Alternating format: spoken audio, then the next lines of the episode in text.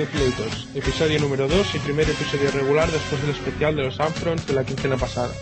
Somos Alex y seriéfilos y cinéfagos hasta la médula. Nos puedes encontrar en Twitter por Alex Cliffhanger y Telefila. Y esperamos que os vaya a gustar el programa de hoy. Antes de empezar, uh, quería disculparme porque a la hora de subir el primer episodio en en Evox, uh, no sé si fui yo que cometí un error o ellos, nos cambiaron la imagen nos pusieron una imagen de Radio Marca. Así que la gente que se vaya a escuchar el primero después de escucharnos ahora, no os asustéis. Mira, de, de, arreglarlo, a lo mejor vuelvo a subir el primer episodio para cambiar la imagen o lo que sea. Me dijeron que no había problema en resubirlo, así que de coña. Y ahora pasaremos a saludar a Maya. A Maya, ¿qué tal? Hola, muy bien. Aquí dispuesta a grabar una quincena más. Sí, se te ha hecho muy larga la espera para grabar. Pues la verdad es que sí, que tenía muchas ganas ya y como después de acabar el primer programa ya empezamos a preparar el segundo, pues sí, la verdad, se ha hecho larga. Sí, sí, yo hubiese, yo grabaría cada viernes, pero bueno, de momento lo hacemos bueno, quincenal y luego ya veremos qué hacemos. Ya veremos, ya veremos. Y nada, ¿qué tenemos hoy? ¿Qué vamos, ¿De qué vamos a hablar? Pues vamos a tener dos secciones diferenciadas. La primera parte del podcast, eh, bueno, hablaremos de cine y la segunda hablaremos de series. En la parte de cine tendremos noticias, eh, hablaremos de lo que hemos visto en la quincena, también de una película en común que hemos visto, que ha sido Resacón en Las Vegas, y de los trailers, bueno, perdón, de los estrenos, mejor dicho, de las próximas dos semanas. Y después en la zona de series hablaremos también de noticias, de lo que hemos visto. Eh, tú hablarás de Friends y yo defenderé la nueva versión de V. Y también haremos mención al meme que lanzó Adri a través de su web. Y ya está, me parece. Ah, bueno, y no nos Ah. olvidaremos de nuestros escuchantes. Sí, sí, hablaremos de los comentarios que hayamos recibido. Que, a ver, a ver, a ver qué han dicho la gente que nos ha escuchado. Sí. Bueno, pues entonces empezamos con el cine. Pues vamos con las noticias, ¿no? Sí, noticias Eh, flash de la semana. Sí, empezamos. Voy a empezar con la triste, porque así, pues bueno. Eh, cuando estábamos grabando el primer podcast, eh, ya se había muerto, aunque no se había hecho oficial, Jeff Conaway, eh, el actor que hizo de Kennedy en la versión eh, para el cine de Gris, esa película que yo admito haber visto 16 veces. Ah, murió a los 60 años después de haber estado ingresado un par de semanas. Se ve, bueno, todavía no está clara la causa de la muerte, pero como tenía adicción a las drogas y demás, pues se cree que pudo ser una sobredosis de fármacos con receta. Eh, ¿Qué decir de Jeff Conaway? Aparte de haber hecho de Kennedy, no es que hiciera mucho reseñable, aparte de salir en Se ha escrito un crimen, en la serie Taxi y en algunas series más. Pero sí que hizo el primer Danny Zuko en, en Broadway. Así que bueno, que descanse en paz. Eso Y seguimos, sí, ¿verdad? Seguimos con, con un actor que ahora mismo eh, está bastante en alza, que es Idris Elba, el Stringer Bell de, de The Wire, que parece ser que podría aparecer en la próxima película de Guillermo del Toro, que se llamará Pacific Rim. Lo que pasa que, según las, mm, bueno, malas lenguas, por decir algo, también Tarantino lo podría haber fichado para su próximo proyecto, que será un spaghetti western llamado Django Unchained con Leonardo DiCaprio. Sí, ah, bueno, se rumorea, aquí añ- añadir un punto que es lo que he estado leyendo estos días, que Idris Elba podría ser del protagonista, pero también se está hablando de que Will Smith también podría hacer ese papel, así que de momento están los dos ahí dando vueltas por ah, Django Unchained. Sí, yo la verdad veo más a, a Idris Elba que a Will Smith en una pelea de Tarantino, pero bueno, ya veremos a ver Yo- quién, quién se lleva el papel. Siendo Tarantino, creo que cualquier actor puede hacer un gran papel, porque no sé cómo se lo hace que Tarantino saca lo mejor de los actores, aún estando en decadencia, que fue lo que pasó con Travolta. Sí, desde luego, o recuperar a viejas glorias como Pam Grier y Robert Foster, como hizo en Jackie Brown. Así que sí, Tarantino, bueno, Tarantino es Tarantino, ya hablaremos un día de él. Eh, sigo, pues ya hay fecha para el Bond 23 después de tanto lío con la que se había dinero para hacerla, que si no había dinero para hacerla. En España y Estados Unidos se estrenará el mismo día y la fecha elegida es el 9 de noviembre del año 2012. Eh, se supone que antes que aquí y al otro lado del Atlántico, pues se estrenará en otros países. Que a mí me parece raro, pero bueno. Sobre todo antes que Estados Unidos, que es el país donde la están produciendo. Sí, no, pero al final eso, eh, la Sony y Metro Goldwyn Mayer son las productoras y, así lo han anunciado. Pero bueno, pues nada, hay fecha, fans de James Bond, estar tranquilos que llegar, llegará. Y ah, bueno, acabo no, que hay más. Resacón en Las Vegas, dos, está ahora mismo triunfando en la taquilla estadounidense y ya han empezado a hablar de una tercera entrega. Todo sea hacer dinero, ¿verdad, Alex? Sí, sí. Yo aún no la he visto porque me niego a verla con baja calidad descargada de ahí, así que esperaré que se estrene aquí en el cine y ya la veré y ya daré mi opinión. Aunque por lo que he ido leyendo en internet no, no parece tan buena como dicen que es. Mm. Yo la primera me gustó bastante y hablaremos de ella hoy, que es la que vamos a hablar. Sí, ya hablaremos de ella luego. Y también hoy ha saltado la noticia de que sí a la vez eh, parece ser que ha dicho que habrá una quinta entrega de Indiana Jones y que ya encima están trabajando en ella. Con lo cual, ¿cómo veremos a Indy? En silla de ruedas, en muletas. Yo no sé qué puede salir de eso después de la cuarta parte. A lo mejor hacen a los, a los Sean Connery y, al final lo meten ahí en plan, ay, es que murió el otro día. Y ya está. Y aparece Shia en plan aventurero. Punto. No, nos podían haber dejado la trilogía, que tuvieron que hacer una cuarta parte y ahora encima amenazan con la quinta. Yo sé la cuarta hubiese estado mejor de lo que estuvo, de coña. O sea, Indiana Jones por un tubo, como si quieren hacer una serie de televisión. Pero viendo cómo acabó la cuarta, miedo me da la quinta. La primera parte de la cuarta yo la disfruté, pero a partir de la primera hora, no, eso ya no había por dónde cogerlo. Y no diré ningún spoiler, pero al final, en fin. Y ahora, si te parece, hablamos de los MTV Movie Awards. Sí, bueno, antes, que bueno, esta noticia tanto podría ser de series como de cine, ah, que me acabo de acordar ahora que la tenía por aquí. George Lucas dice ya tener el guion de una serie sobre Star Wars. O sea, dice que tiene cerca de unas 50 horas de serie escritas ya o sea, Tela la tiene preparada. Es una serie, es algo que se va rumoreando desde hace mucho tiempo. De que quería hacer una serie de televisión sobre Star Wars, pero no la típica serie de 3D de, dibujos y tal, no. Serie de, con personajes reales, o sea, carne y hueso, tipo película, pero en serie. Pero dice que aún así espera tener la tecnología suficiente para poderla hacer con un coste asumible. Vamos, que como mínimo hasta de aquí cuatro o cinco años, si sigue vivo el señor Lucas, no la veremos. Bueno, esperemos que siga vivo y la franquicia, la verdad, dinero le ha dado. Yo creo, a ver, yo es Star Wars y yo lo veré porque soy fanático de Star Wars, soy un fanboy hasta la médula pero aún así yo ya creo que ya es rizar el rizo con sacando una serie, explicando una historia nueva o volviendo a explicar la misma historia de siempre. Pero bueno, hasta que no la vea en pantalla no me lo voy a creer. Y cuando la vea ya, ya hablaremos de ella. Sí, además la vas a ver sí o sí. Sí, no, verla sí o sí, si la llegan a estrenar, porque dice que necesita la tecnología para que salga barata. Que eso es bueno porque al menos parece que quiere apuntar maneras. Pero bueno, démosle tiempo. Sí, será un proyecto ambicioso. Entonces pasamos con los MTV Movie Awards, que la verdad son un poco de risa. Pero bueno, la eh. gran triunfadora ha sido la saga de Eclipse. A gran y una que triunfadora, porque creo que de todas las secciones se ha llevado todo menos dos o tres. Pues mira, no se ha llevado, mejor hablar de lo que nos ha llevado, eh, mejor estrella revelación, que ha sido para Chloe Grace Moretz por Kikas, mejor actuación cómica, que se la ha llevado Emma Stone por ECA, no sé cómo la tradujeron aquí. Ah, mejor frase de película, es que qué categorías son estas. Y esta era nueva encima, bueno. Eh, una de Grown Ups, que no sé qué película es. Sí, a niños grandes o algo así, la, ah, así. Bueno, pues la lanzó Alexis Nicole Sánchez y era I want to get chocolate wasted. Sí, sí, es algo así como quiero que el chocolate sea gastado. En fin.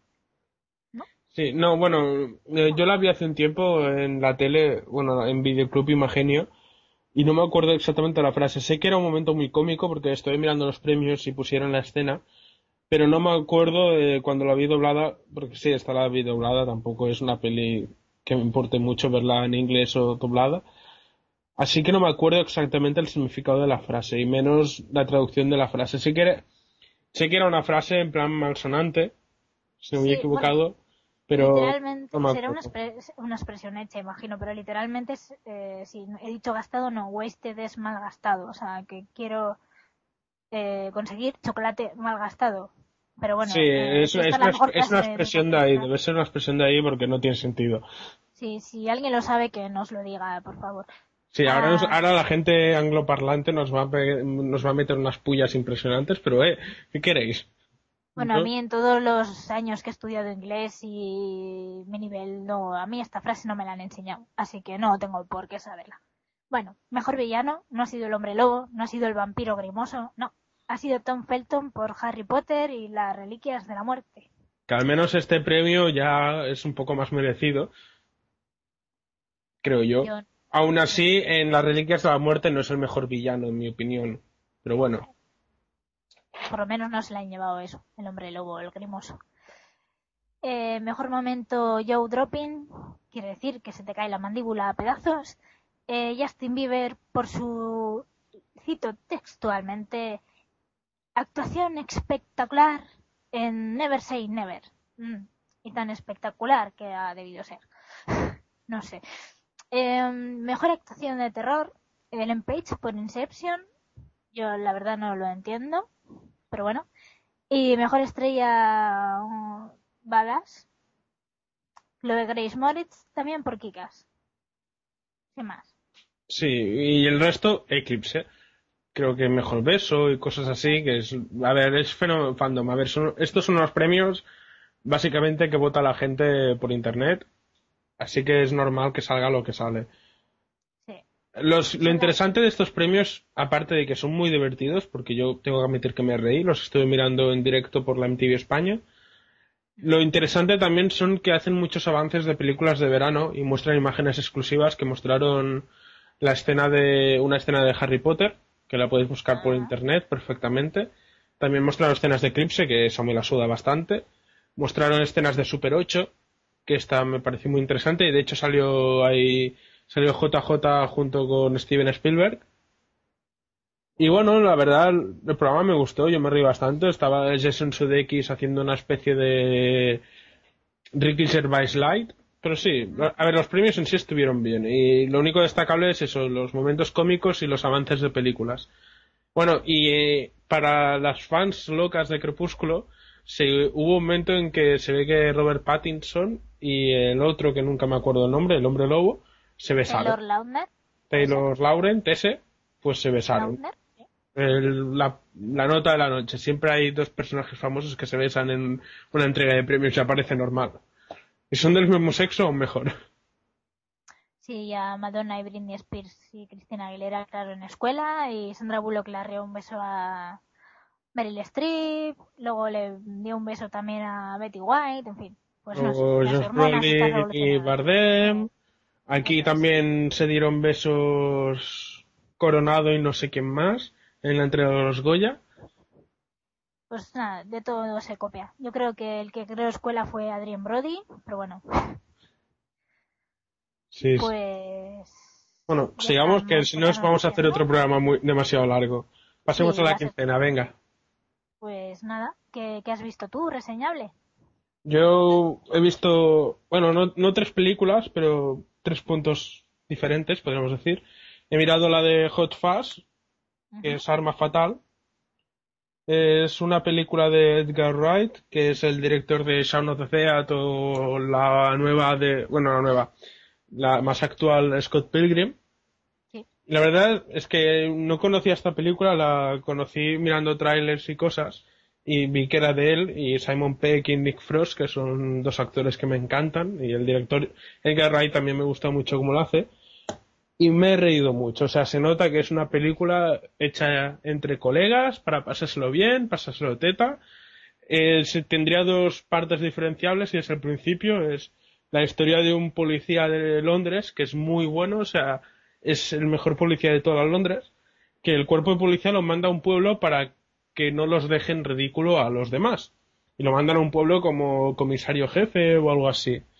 O inspector jefe, no me acuerdo exactamente. Y entonces llega al pueblo y el pueblo es un aburrimiento, un aburrimiento, pero ves como él se va fijando en pequeños detalles que dices no tienen importancia, pero que son misteriosos y luego va poco a poco vas descubriendo cosas y se ve, bueno, para no hacer spoilers, en el pueblo se cuece algo. Y solo diré que hacia el final de la peli se monta un tiroteo padre entre ah, Simon Peck, que es el policía de Londres, y el compañero que tiene en el pueblo, que es Nick Frost, que es un policía así ancho de huesos, podríamos definirlo, y que es bastante divertido. O sea, la combinación de estos dos siempre es muy divertida. Y, y el tiroteo es la bomba. Bueno, pues muy recomendable, muy divertida y si os, y si os gusta ver a cuatro personas pasando el solo teta, miradla. Pinta muy bien, me la apunto. Vale.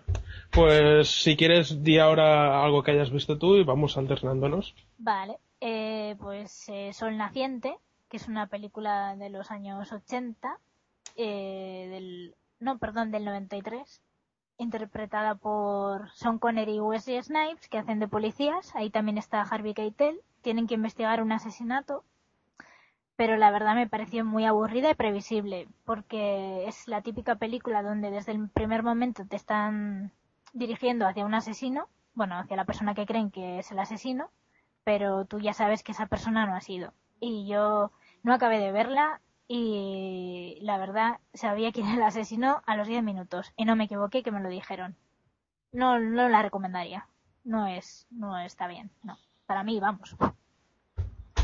Vale, bueno, entonces ya si algún día la pillo por televisión o algo ya me la miraré, pero si no es muy recomendable seguiré, seguiré tu buen gusto.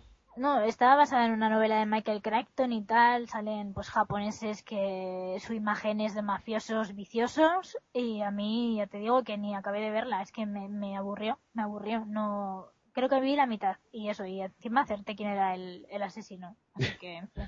Cuando es tan previsible a veces es eso, acaba, acaba aburriendo.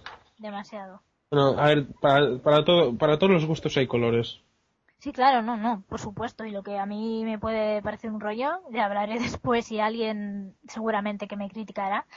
Eh, eso, para gusto las películas, yo siempre lo digo. Lo que puede ser un rollo para una persona, para otra le puede encantar. Todo, es admitible, por, admisible, por supuesto.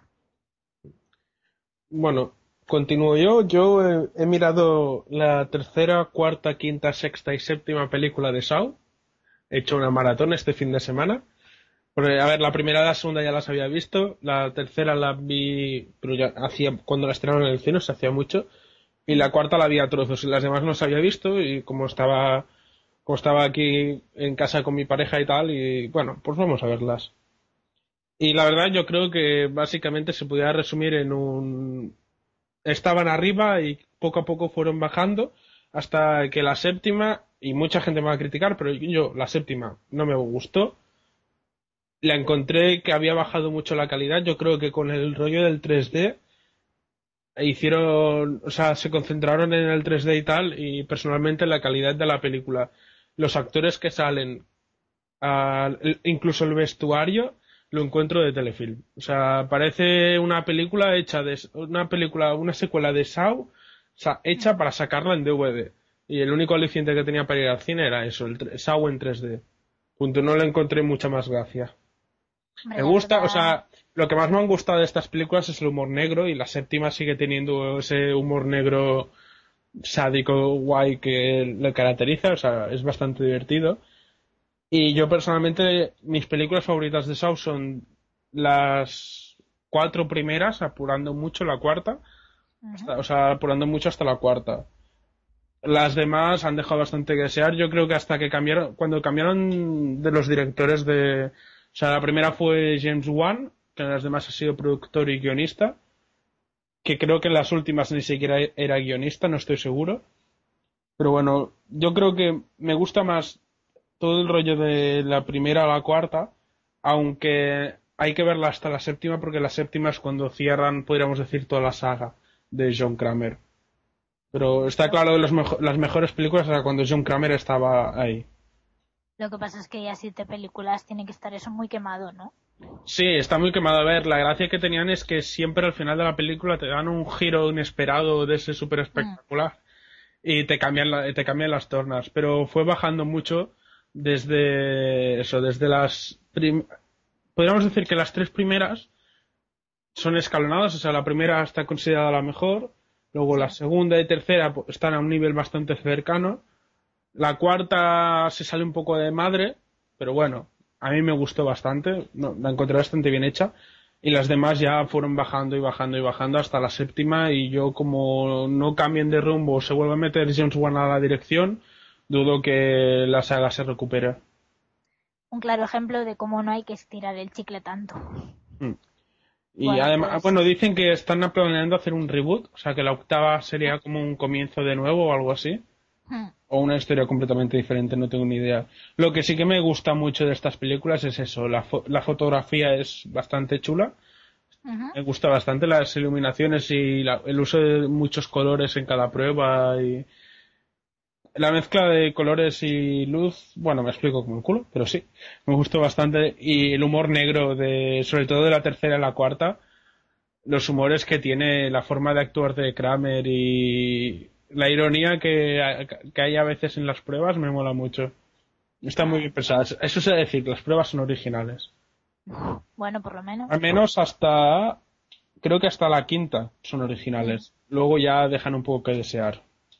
Mm. Vale, pues sigo yo con algo muy diferente a Show, que es Medianoche en París, la última película de Woody Allen, que además es una coproducción española.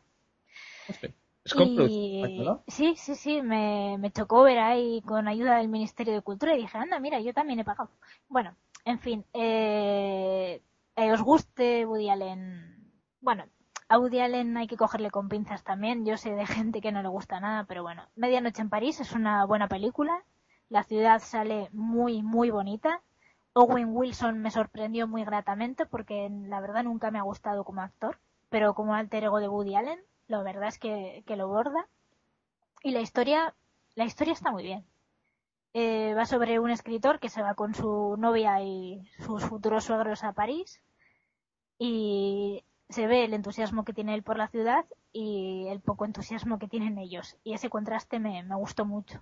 Bueno, luego pasan más cosas, pero sería spoilear y tampoco tampoco voy a explayarme más. Pero la verdad, sí, merece la pena verla, ¿eh? Acaba, acaba merece, merece la pena verla, decía. Y no sé, yo sí que la recomiendo esta. A mí me ha gustado, es, a ver, todas las películas de Woody Allen son bla bla bla, como digo yo, es hablar, hablar, hablar y poca acción, pero esta está muy bien. Yo personalmente las películas de Woody Allen me gustan mucho, o sea, Woody Allen es un director al cual le tengo mucho aprecio, supongo que heredado de mi padre, porque mi padre es un auténtico fan de este hombre. Y bueno, a ver, Midnight in Paris no la he podido ver. Lo que me ha sorprendido es su producción española y tengo que admitir que probablemente Midnight in Paris es lo que tendría que haber hecho cuando hice una película sobre Barcelona que no mire Vicky Cristina Barcelona, pero las críticas que he leído y tal era eso, pura propaganda de Barcelona sin una historia buena de fondo. Y parece que Midnight in Paris es una preciosidad y llevo dos semanas queriéndola ir a ver y no he encontrado tiempo casi. Yo en serio he estado tres veces en París y me daban ganas de al salir del cine comprarme un vuelo porque me entró, me entró, me entró morriña. Quien ha estado en París me entenderá perfectamente. Yo, yo he estado en París dos veces y tengo que admitir que aún sin viéndola ya tengo ganas de volver y me imagino que la película debe proyectar todo lo que es París en estado puro. Desde luego, además eh, es una frase sin spoiler que dice eh, Owen Wilson que París está bonita hasta bajo la lluvia. Y es totalmente cierto, yo doy fe de ello, que a mí me llovió mucho dos de las tres veces. Así que doy fe. Yo he vivido el París más lluvioso y el París más caluroso. O sea, de eso de que te sientas en un banco y te has de poner como tres capas de ropa debajo para no quemarte. Sí. Porque se podía freír un huevo ahí, porque ahí van, bueno, cuando encuentras algún banco así de madera o sobre todo si habías te sentabas en el suelo o en piedra morías literalmente o sea no podías sentarte No Sí, sé, haya- quitando anécdotas de viaje, Midnight in Paris, y de hecho no la he visto porque me reniego de verla doblada, la quiero ver en versión original, y justamente en el cine de versión original que hay en Barcelona, bueno, los dos cines que hay, uno me pilla un poco lejos, y el otro llevo como dos semanas intentando ir y aún no he encontrado ningún hueco, y espero que la sigan haciendo esta semana, así que cuando antes ir a verla. Sí, pues si puedes ver porque yo creo que gustándote no te va a decepcionar para nada. No, no, no. Woody Allen no me suele decep- decepcionar. Pues entonces te gustará mucho seguro. Sí, y bueno, no nos enrollemos más, que si no se va a alargar.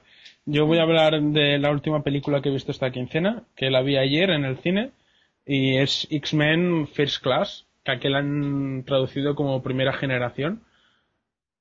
Y la verdad, me ha gustado mucho, tengo que admitirlo. O sea, creo que está a un nivel cercano de la primera y la segunda de X-Men. Le tengo mucho cariño a la, a la franquicia de X-Men por la serie de animación que hacían en los 90 Hmm.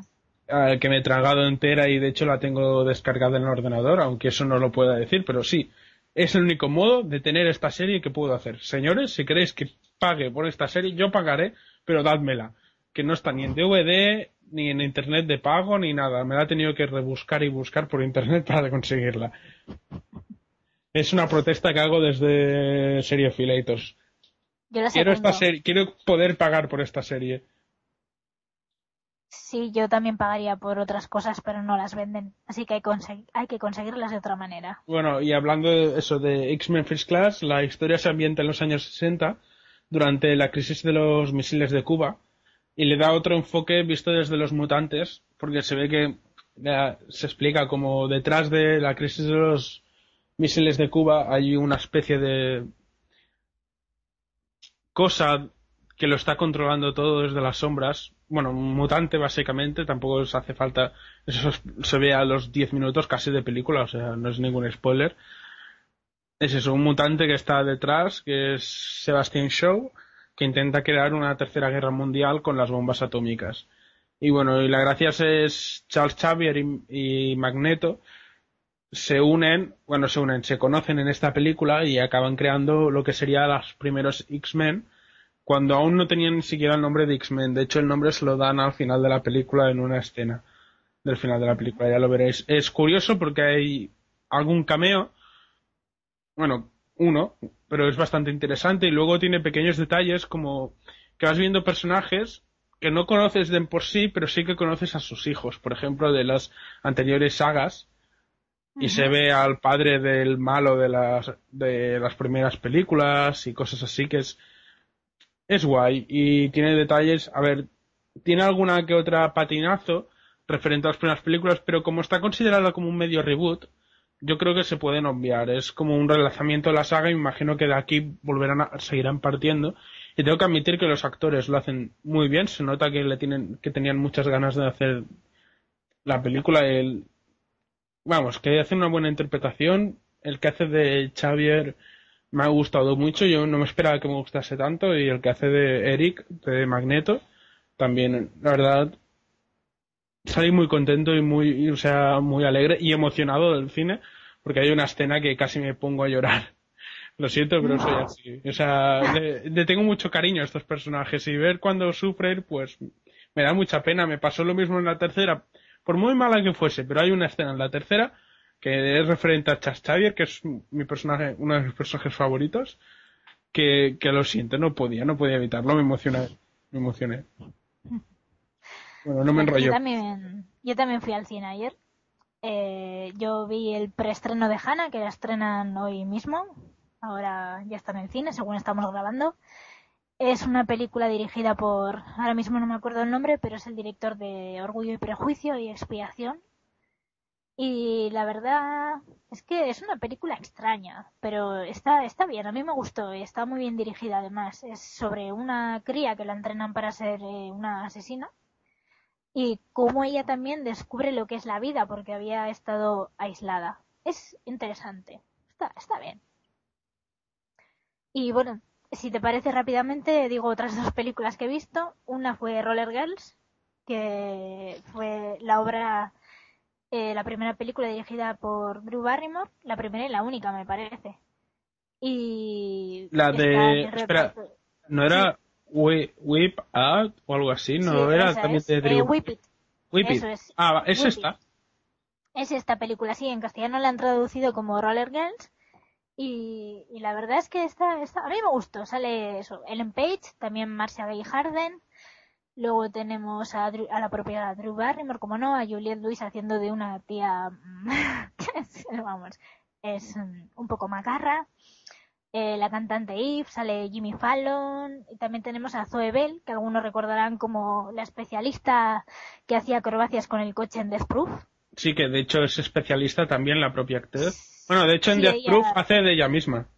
Sí, hace de ella misma porque ella es especialista y bueno, pues aquí es una película sobre una chica, Ellen Page, que vive en un pueblo de Texas y creo que era Texas o Ohio, bueno, vive en un pueblo pequeño y ella quiere aspirar a más y salir de ahí y es un poco, digamos, friki o incomprendida y al final descubre que lo que ella quiere es, pues, patinar y participa en una de estas ligas de, de patinaje de estos que, ¿cómo lo explicaría yo? Eh, de las que se pegan codazos y leches en equipo por si alguien no lo ha visto, que busque en YouTube, que seguro que hay. Sí, yo no la he visto, pero hace mucho tiempo que la quiero ver, a ver si encuentro. a ver si encuentro la película en algún sitio, en DVD o para descargar legalmente, legalmente. legalmente. Yo te digo dónde la puedes descargar legalmente, no te preocupes. Y también el paciente inglés. Eh, aquí. Hola Ramón Rey, si me estás escuchando, no me odies, por favor. El paciente inglés es un tostón, un tostón, tostón que se llevó nueve Oscars porque la verdad la película está muy, muy bien hecha, pero dura dos horas y media y al principio pues es, la ves bien, en plan, bueno, pues a ver dónde va esta historia y tal, pero ya a la hora de película te das cuenta de que no vas a ninguna parte y que no, que no, un rollo vaya. Yo todo el paso no la recomiendo. Y ya está. Yo, yo es una que tengo pendiente de ver. Creo que tengo el DVD por casa y un día de estos que pille, me la miro y ya daré mi opinión. Ya, tú dices que es un tostón, pero como hay gente también que la recomienda muy fervientemente y se llevó nueve Oscars, eh, es una peli que se ha de ver. De hecho, la persona que me la eh, es muy muy fan de la película, le encanta y bueno, es el único que la entiende en el trabajo porque no, no. No, ya nos hemos metido los demás bastante con la película. Pobrecita. Pero bueno, sí, pobre, pobre, pobre de él. Un saludo también para él, ya sabe quién es. Así que nada, pasamos a hablar de Resa con Las Vegas. Sí, vamos a pasar a la que de momento hemos bautizado como la sección Home Cinema. Y vamos a hablar, básicamente vamos a hablar sin tapujos de Resa con Las Vegas, así que el que no quiera espolearse, por si acaso soltamos algún spoiler, que no la vea. O sea, no nos escuche y pase a la siguiente sección a, a, series. O sea, ya pondremos los minutos en el, en el post del blog y en, en el texto de, del podcast para que no, no os llevéis sorpresas inesperadas. Eso es, Home Cinema con spoiler siempre. Y bueno, antes de esto vamos a poner una promo, ya que estamos y hablaremos después de la promo de, de Hanover, traducida aquí como Resaco en Las Vegas. Si te perdiste en los pasillos de urgencias y tu médico de cabecera es House. Pero has encontrado yo Claudio en Roma. Si te encantó Colombo y hoy en día alucinas con CSI. Si te enganchaste a Perdidos y odiaste el final de los, este es tu programa. Fuera de series todos los martes de 9 a 10 en Radio San Vicente. Bueno, después de la promo amiga, Uh, ¿Tú qué es la que más reciente la has visto? Es la que la tenía que ver aún por primera vez. ¿Qué te ha parecido? Sí. Mm, bueno, no sé si decir si me ha gustado o no me ha gustado. A ver, eh, es el hype, el típico hype. Eh, te esperas que una película que tiene tanto éxito y tanta gente que dice, ah, cómo me ha gustado y tal, eh, te vaya a hacer reír mucho. Y a mí justamente me ha hecho lo contrario. No me he reído nada. He sonreído un par de veces y, a ver, ni me aburrí ni nada también, no voy a mentir diciendo que, me aburrí cuando no, pero sonreí un par de veces. La historia me recordó a una película que a mí me encanta, que es Very Bad Things, pero con esa sí que me reí con el humor negro que tiene, película que recomiendo, por cierto. Pero bueno, Resacón en Las Vegas tal vez me dejó un poco fría. No sé, a lo mejor es que soy muy exigente. Bueno, yo la fui, yo la fui a ver al cine y la verdad, mm, tengo un muy buen recuerdo de ella, o sea, me reí mucho. Recuerdo que salía de la sala en plan, joder, ya hacía, ya hacía tiempo que no había una comedia tan buena en una sala de cine. Y le tengo muy buen recuerdo, ya la he vuelto a ver un par de veces y sinceramente a mí me gustan mucho los actores que hay, eh, creo que era Bradley Cooper sale, Sí. ah, el Galia, Zach Gali, Galifianakis. Que es un actor que encuentro, no sé por qué me gusta bastante, Ah, sale una serie que es Bored to Death y también ha hecho un par de películas más y me gusta bastante este, este hombre. Los papeles que suele hacer en las películas siempre son muy parecidos, eso sí. Y bueno, antes de continuar, mejor hablamos, digamos, un poco de qué va la película, que nos hemos puesto a hablar sobre ella sin explicarlo. Vale, es que verdad. Aunque Es, es el argumento conocido porque es bastante sencillo, pero sí, sí, hablemos. está, yo creo que está bastante trillado, por eso decía yo que me recordaba Very Bad Things, en parte. Eh, la, la película sobre un grupo de amigos que se lleva pues al, novio, era Doug, ¿verdad? Sí. Doug a una, vamos, despedida de soltero en Las Vegas un fin de semana allí y al final pues el novio desaparece y tienen que ir sobre sus pasos para encontrarle. El problema es que ellos no se acuerdan de nada. Y claro, si no te acuerdas de nada, ¿dónde vas a encontrar al novio? Y la mujer, bueno, la futura mujer del novio venga a llamarles por teléfono que a ver dónde están y si van a llegar a la boda. Sí, sí, bueno, puedes hablar sin tapujos. Ah, sí, básicamente no se acuerdan de nada porque se toman la droga del violador. ¿Qué es eso? Es una droga que te, te hace olvidar las un par de las últimas horas, por decirlo de alguna manera. Eh, de hecho, es el personaje de Zachary Funkis, como no, el que se confunde de droga al pedirla o lo que sea y las- la acaba liando parda. Sí, la verdad es que la lía tanto que, que es eso. No se acuerdan de nada y lo mejor, a ver, es verdad, puedo decir spoiler, no me voy a cortar. Cuando ellos brindan con la copa y se hay un fundido a negro y luego se despiertan en una habitación, se ve que todo está hecho un desastre. ¿Qué pasa? Que se encuentran dos regalitos en la habitación. Uno es un tigre, otro es un bebé. Toda la habitación está destrozada, ellos no saben qué ha sido de su vida en ese tiempo y no saben ni que porque hay un niño ni porque hay un tigre. Sí, sí, y luego las vueltas que van dando. Y lo- yo creo que lo mejor de la película es eso. Van siguiendo todos los pasos, todas las pistas que puedan ir encontrando. El tigre que acaba resultando de Mike Tyson, que es un momentazo, un momentazo bastante bueno. El Sí, momento. Y el vídeo de ellos robando el tigre, como se abrazan al tigre y todo eso que dices, tíos, que es un puto tigre, joder. Pobre tú. Tendré que poner algún pi por aquí, no puedo decir palabras, no tendría que decir Sí, no digas. No, no digas que luego nos, nos ponen ahí el, el rating, ¿no? Como se dice el, el este. Bueno, Sí, o nos denuncian por malsonantes. ah, también puede ser. Bueno, ah, y eso, y luego lo del bebé, que resulta que es de una stripper que acaba casada con uno de los protagonistas. Sí. A, a mí bastante divertido, y lo que me gusta es eso, que al final de todo, cuando parece que no encuentran al novio y tal, llegan, se encuentran al col- el colchón en una estatua y dicen, hostia, el puto ático.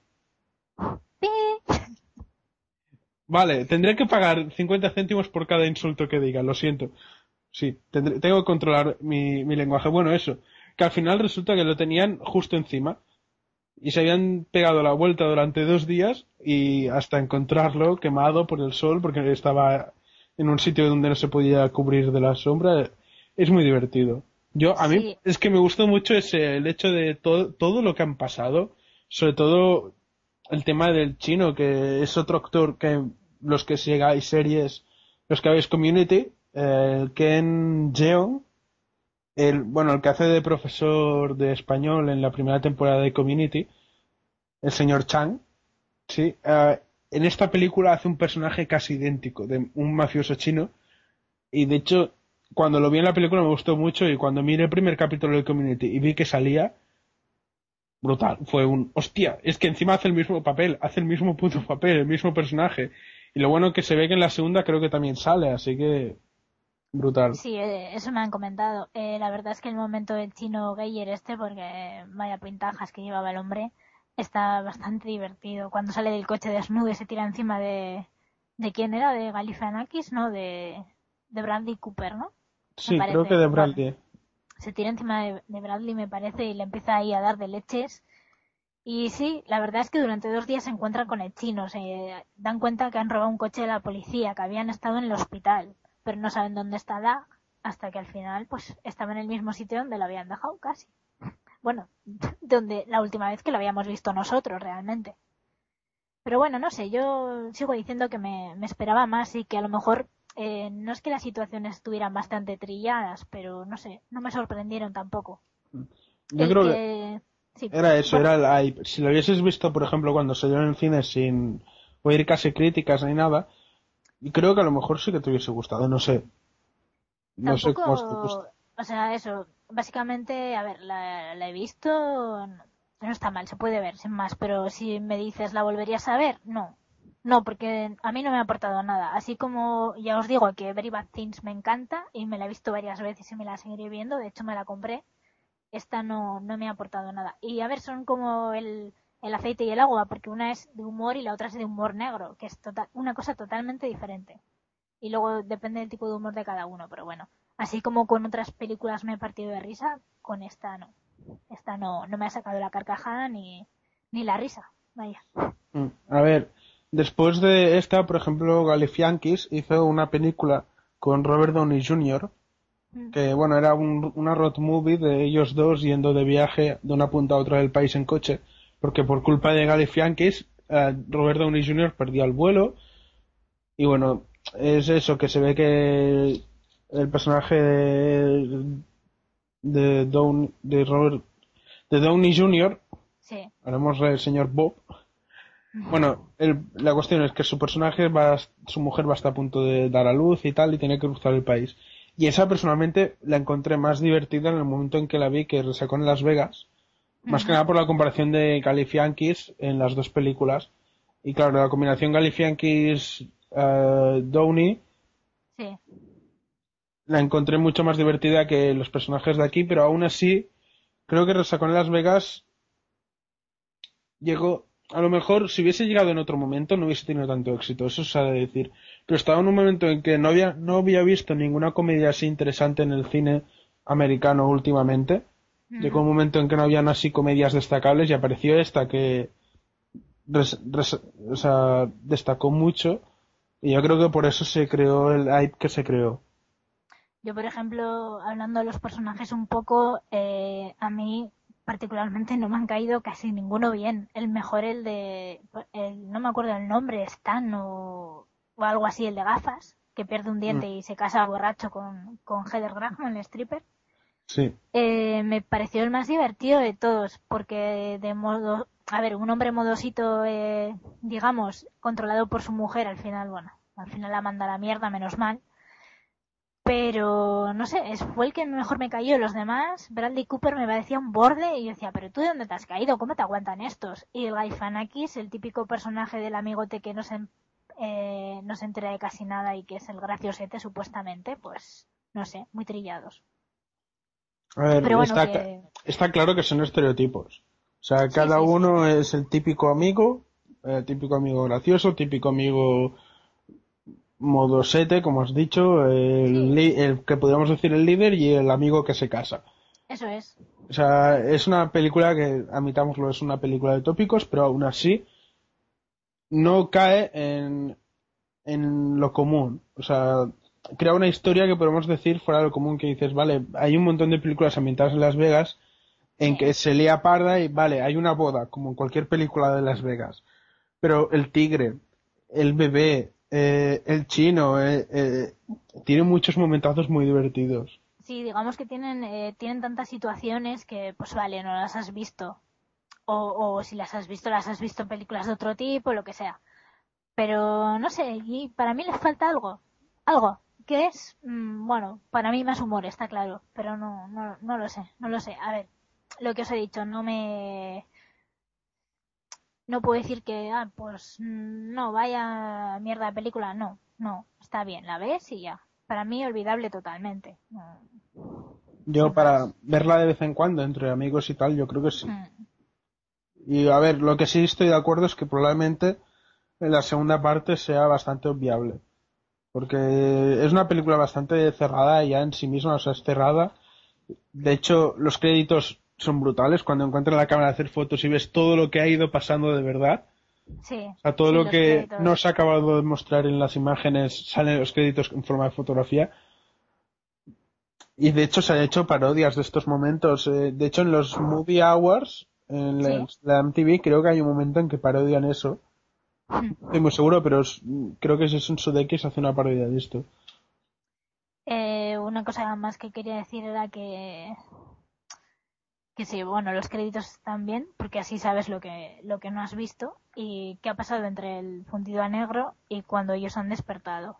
Pero que el que menos pinta la película es el novio, porque el novio si sale 10 minutos en toda la película dura hora y media. Ya, ya, además que ni siquiera es un personaje definido, o sea, es el novio. No, Punto. No, nada, sa- es- no sabes cómo es eh, como persona.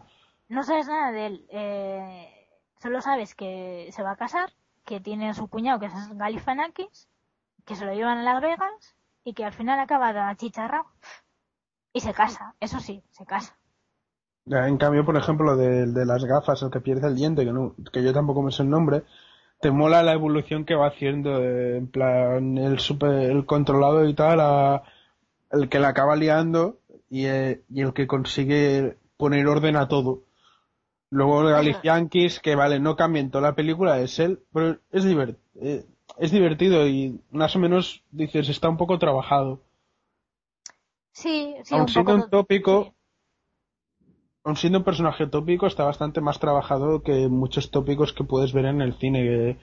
Que, la típica película mala que ni siquiera pagas por ella porque ya se ve venir como es. Al menos esta no es así. O sea, tiene, dentro, tiene tópicos, pero dentro de lo que cabe están muy bien trabajados. Mm.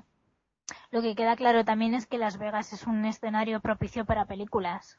Pues las hemos visto un montón de veces, no en CSI precisamente, pero películas ambientadas en Las Vegas desde Casino, eso, Very Bad Things, eh, algo pasa en Las Vegas, como no, está mucha ciudad cine- cinematográfica. Bueno, y miedo, Y miedo y asco en Las Vegas. me con Las Vegas, sí. Mis Agente Especial 2, por ejemplo, también estaba en Las Vegas. Bueno, esa película Eh. tampoco sea, no es que sea muy... Bueno, yo me, mira, me reí más con esta que, con Resacón en Las Vegas. Ala. Lo admito. Sí, sí, Ah. sí, lo digo ya. Llamarme lo que queráis, pero yo me reí más con mis Ah. dos. ¡Hala! Es- es- bueno, no voy a decir más. Yo la Sí, primera no, aún, pero la segunda... No, la segunda en comparación con la primera era bastante mala, pero no sé, a mí me hizo gracia la escena en la que va corriendo detrás de Dolly Parton, en fin. Bueno, Vale, No pero es que más que la, más que resacó en Las Vegas, ¿en sí, serio? en serio, en serio, en serio, sí. sí, sí. Ay, Dios mío. Rat- Ratas a la carrera también estaba ¿Con, con quién estoy grabando? Conmigo. Ah, ya me he dado cuenta. Esto va a ser divertido, este podcast. Hoy, hoy. Bueno, esperemos.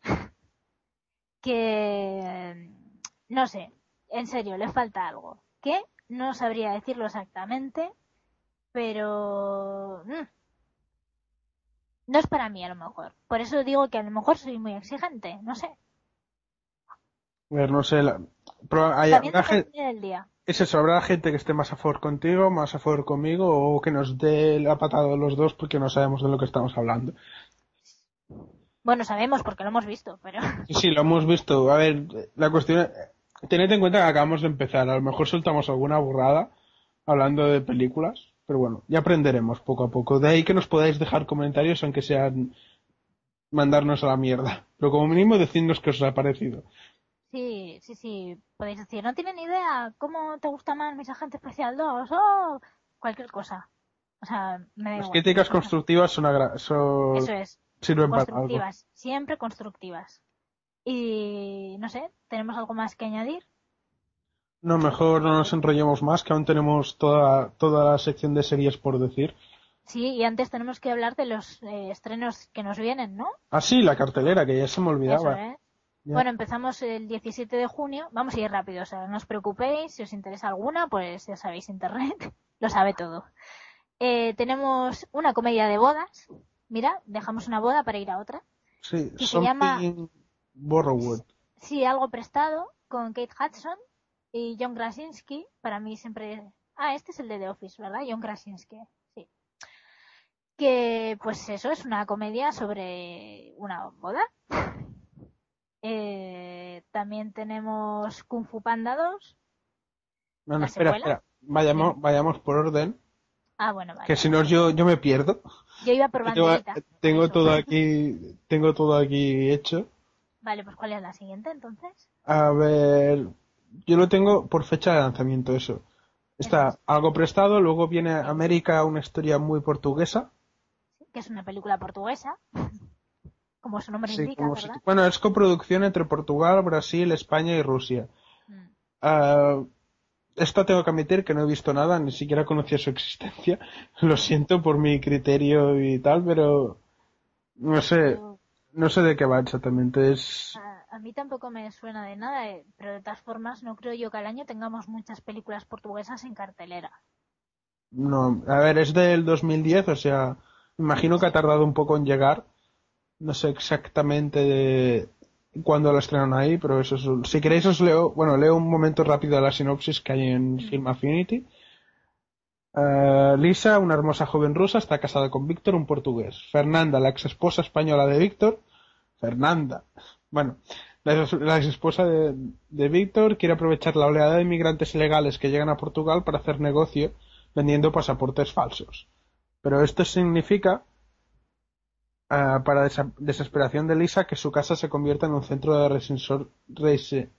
reinserción social para inmigrantes de diversas razas y nacionalidades. Entre ellos se encuentra Andrei, un joven ucraniano, buscado por la mafia rusa, que se enamora de Lisa y tal. Bla, bla, bla, bla. bla. Está clasificada como drama comedia, así que supongo que será una dramedia, Sí. aunque el argumento parece bastante cómico. No pinta tan mal, ¿eh? No pinta... Sale No, María Barranco. Mala pinta no tiene, para- y más cine portugués que no he visto mucho. Y Yo creo que no he visto ninguna, de hecho. Yo portuguesa, si no, ninguna probablemente. Lo bueno es que el título original es América a secas. Y aquí en, aquí en España, para recalcar que es portuguesa, le han dicho una historia muy portuguesa. Y se la han sacado así de la patilla. Así parece más divertida, supongo. Más Eso es, eso es. Eso decir yo ahora mismo, que con ese subtítulo, pues que parece hay una comedia de estas de reírte un montón. Pero bueno, no tiene mala pinta, mira, me lo voy a pensar. ¿eh? La siguiente que tenemos es israelí, eh, se llama El viaje del director de recursos humanos. Ahí queda ese nombre. También es de 2010. Esta, con permiso de esta peli ya la he visto, la han recomendado y la verdad tiene muy buena pinta. Se ve que también es una dramedia porque es eso, un director de recursos de la panadería más grande de Jerusalén eh, tiene problemas, está separado de su mujer, se distancia de su hija, no, no le gusta su trabajo y tal. Y se ve que una de sus empleadas muere ah, debido a una explosión de un hombre bo- de un hombre bomba y no reclaman su cuerpo. Entonces, a la panadería es acusada de inhumanidad y indife- indiferencia y tal. Y entonces el director de recursos humanos ah, se, ah, se intenta encargar de arreglar la solución y creo que es una especie de road movie porque es eso, es el viaje. Y supo tiene muy buena pinta, me, la- me la han recomendado, aparte de los de esta peli, me han hablado de ella también, a amigos y tal. Yo intentaré verla, a ver qué tal. Sí, bueno, puede ser interesante. Es eso, también es lo que comentan. Es, creo que será complicada de ver para la gente que no viva en una capital con bastantes cines Sí. o cines así más alternativos tipo película cines de versión original sobre todo yo aquí Sí. cerca de casa tengo uno que es el Renoir que también hay en Madrid y creo que en Zaragoza hay alguno no lo sé Aquí los cerraron. los cerraron en Bilbao Sí, sí, sí, aquí los cerraron. con los geniales que son Ahí vi la última película que vi fue Indiana Jones y el reino de la calavera de cristal. Bueno, la última y la única. Pero bueno, yo, No duraron tengo, mucho. yo tengo el Renoir dos calles así que intento ir bastante Mm. Sobre todo para películas. Quería ir a ver la de George Randor, la de Happy Thank You uh, More Please o algo así. sí. Que la quería ir a ver y cuando me di cuenta ya la habían dejado de hacer y fue un- mierda, no he tenido tiempo. Pero bueno, es bastante esta, recomendable la de El viaje del director de recursos humanos. título original Chuto Shel Hamemun eh, al Mashavei Enosh. Ahora es, cuando es- ahora es cuando me meten una bomba en casa por pronunciarlo mal. No, no, eso nunca. Pero sí, eso. Y ahora sí, ahora viene Kung Fu Panda 2. Pues sí, la secuela. Kung Fu Panda 2, la secuela, con las voces de Jack Black, Angelina Jolie y, si no me equivoco, Dustin Hoffman. Eh, no sé, creo que sí, Dustin Hoffman también está. No me sé quiénes son las voces exactamente. Lo que más me sorprendió de esta película fue hace un par de meses, bueno, la primera, que estuve mirando la banda sonora para buscar una canción y vi al lado del título vi John Powell y Hans Zimmer y yo, hostia. Y es eso, o sea, se- la banda sonora que se nota que es una buena banda sonora, por eso la estaba buscando. Está, es- está hecha por Hans Zimmer. El, para los que no lo sepan, Hans Zimmer es el compositor, creo que del Rey León, era él. Eh, Eh, no, ¿No? del Rey León sí, no, yo creo que no. Ahora, ahora lo Hans busco. Zimmer, Hans Zimmer ha hecho la banda sonora de Telma y Luis, la banda Sí, el, sonora sí, el de- Rey León sí, sí que la ha hecho. El eh. Rey León sí, Que de me la- me la Piratas del Caribe era. Piratas La- del Caribe fue. Piratas del... eh, puede ser que Piratas del Caribe. También, bueno, ha hecho Origen. El Rey León no era de también. Alan Menken. No, no, el Rey León es él porque lo sé porque tengo el CD del Rey León, que ahora me he acordado. Pues Yo pensaba que era de Alan Menken. Bueno, A lo mejor es una coproducción entre los dos, o sea, a lo Ah, mejor es ser, entre podría los dos. Eso no lo sé, pero sé que él está. Porque de hecho, me acuerdo que lo descubrí también ha hecho la banda sonora de Sherlock Holmes, de Inception, que son bandas sonoras bastante destacables. la del Piratas del Caribe no era suya, ¿verdad? Es que es muy parecida. Ah, es posible. Es que no estoy seguro ahora mismo, Piratas del Caribe. No me suena, pero creo, pero creo que sí. Sí, creo que sí. Bueno, te lo puedo decir rápido. Mientras ves explicando, ¿sabes de qué va Kung Fu Panda 2? Pues es eh, la secuela, como ya he dicho antes, del panda que hace Kung Fu, que recupera el personaje de Po, que ahora mismo parece que está viviendo su sueño de un segundo, que se me carga la página. Me has pillado ahora mismo, Alex. Vale, vale, deja, ya, ya sigo yo si queréis. Ah, pero Vale, Po será no, amenazado. Lo tengo, lo tengo, lo tengo, lo tengo, Vale. lo tengo. Sí, no, eh, vive su sueño como guerrero dragón protegiendo el Valle de la Paz junto a sus amigos los cinco furiosos. Vaya, vaya panda, los cinco furiosos. Pero por ser amenazado por un nuevo villano que planea usar una imparable arma secreta para conquistar China y destruir el Kung Fu. Así que, pues lo típico, el oso panda se enfrentará al villano y al final acabará ganando, seguramente. Es, es DreamWorks. Ah, yo últimamente las que he visto de DreamWorks me han gustado mucho. La primera de Kung Fu Panda me gustó. Así que esta yo, yo la veré. La- yo creo que es recomendable, a lo mejor incluso. Para pasar un buen rato y para verla con niños y tal, ideal. Sí, sobre todo para, bueno, para niños o adultos que también nos gusta la animación. Yo la primera no la he visto, así que esta, pues, ahora mismo no la veré. A ver, no, no nos esperemos una animación como Pixar, No, que digamos que. Pixar está en la nube y esta estaría subiendo las escaleras.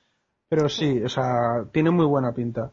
Y antes de seguir, dando, daré la nota con lo de Hans Zimmer, que tengo aquí en la lista. Ha hecho la banda sonora de Ángeles y Demonios, ah, Bat- Batman Begins, El Caballero Oscuro, Black Hawk Derribado, Código Da Vinci, Gladiator, Inception, El Último Samurai, El Rey León, Pearl Harbor, Príncipe de Egipto, La Delgada Línea Roja, creo que era, Sí, sí. ah, The Pacific, Pira- todas las de Piratas del Caribe, sí, Rango y. Sherlock Holmes.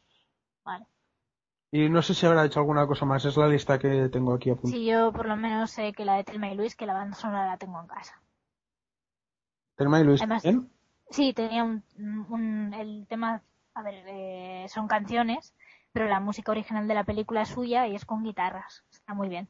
No, este hombre ha hecho de todo. A ver, si comparas Sherlock Holmes con El Caballero Oscuro, no tiene nada que ver, pero es el mismo No, compositor. Sí, sí. Bueno, mucho se, ada- es ba- se adapta bastante al estilo de las películas. Y no hace siempre un. el- John Will, no es por, no es por criticar, pero por ejemplo John Williams hace un, un tipo de banda sonora muy parecida entre sí. Hombre, yo tengo que decir que la música de Piratas del Caribe y Gladiator tiene partes parecidísimas. Sí, eso sí. pero es, pero- un, es un vicio porque reciclan. Yo escuché a Michael Giacchino decir que reciclaban bastante, que si podían, pues hacían, pero vamos, que reciclar, reciclaban. Sí, pero aún así yo lo he encontrado bastante. A ver, habré dicho una burrada con lo de John Williams. Lo sé, a mí me encanta John Williams. Pero me refiero, por ejemplo, comparando Harry Potter, bueno, la primera Harry Potter, con otras bandas sonoras es muy instrumental, muy orquesta, muy orquestal. Y, su- y suele ser así las bandas sonoras de John Williams, muy de orquesta y tal. En cambio, Hans Zimmer te puede hacer tanto una de una orquesta como. Sherlock Holmes, que es más, podríamos decir, alternativa, o la que has dicho, Thelma y Luis, que tiene mucho más ámbito de guitarras. Sí, sí. Varía de mucho hecho- más la forma de tocarlas más que la música en sí. Sí, de hecho me comentaron como que Hans Zimmer incluso había publicado varios discos de música solamente con guitarras. Así que, el- claro, yo no lo sabía y dije, ah, vale, ahora lo entiendo. Que no es la típica banda sonora con orquesta y tal. sí. Buscaré más. Pues aún en el 17 de junio, o sea, el fin de la semana que viene, después de Kung Fu Panda 2 también se estrena Micmacs. Se- en el título original es, fran- o sea, es francesa. El título original es Micmacs Achire Larigot. No sé si lo he dicho bien, mi francés es nulo. Y no sé exactamente la historia, pero yo la veré solo, ya solo por el director, que es Jean-Pierre Jeunet que es el director, por, por poner un ejemplo de la más conocida, Amélie. Y creo que también dirigió un corto, por ejemplo, en Paris Jetain también dirigió algo, creo. Y ha hecho Largo Domingo de Noviazgo. Mm. Y bueno, mirando. Ah, y la ciudad de los perros. De los perros. De los La ciudad, niños, ¿no? la ciudad de los niños perdidos, que esta llevo como dos años que la tengo de- la tengo pendiente por ver ahí en un rincón que la quiero ver desde hace tiempo porque me la han recomendado mucho y estaba mirando y resulta que también ha hecho Alien Resurrection Esa es la cuarta parte, ¿puede ser? Esa creo que la he visto. sí no Vale. sé sigue siendo Sigourney Weaver Sí, sí, me parece que era la cuarta parte. Bueno, Eh, la siguiente película que estrenan es Soul Surfer, que es la historia de una chica que le mordió un tiburón y que tiene que armarse de valor para volver al agua con su tabla. Creo que está basada en un hecho real y salen Dennis Quaid y Helen Hunt.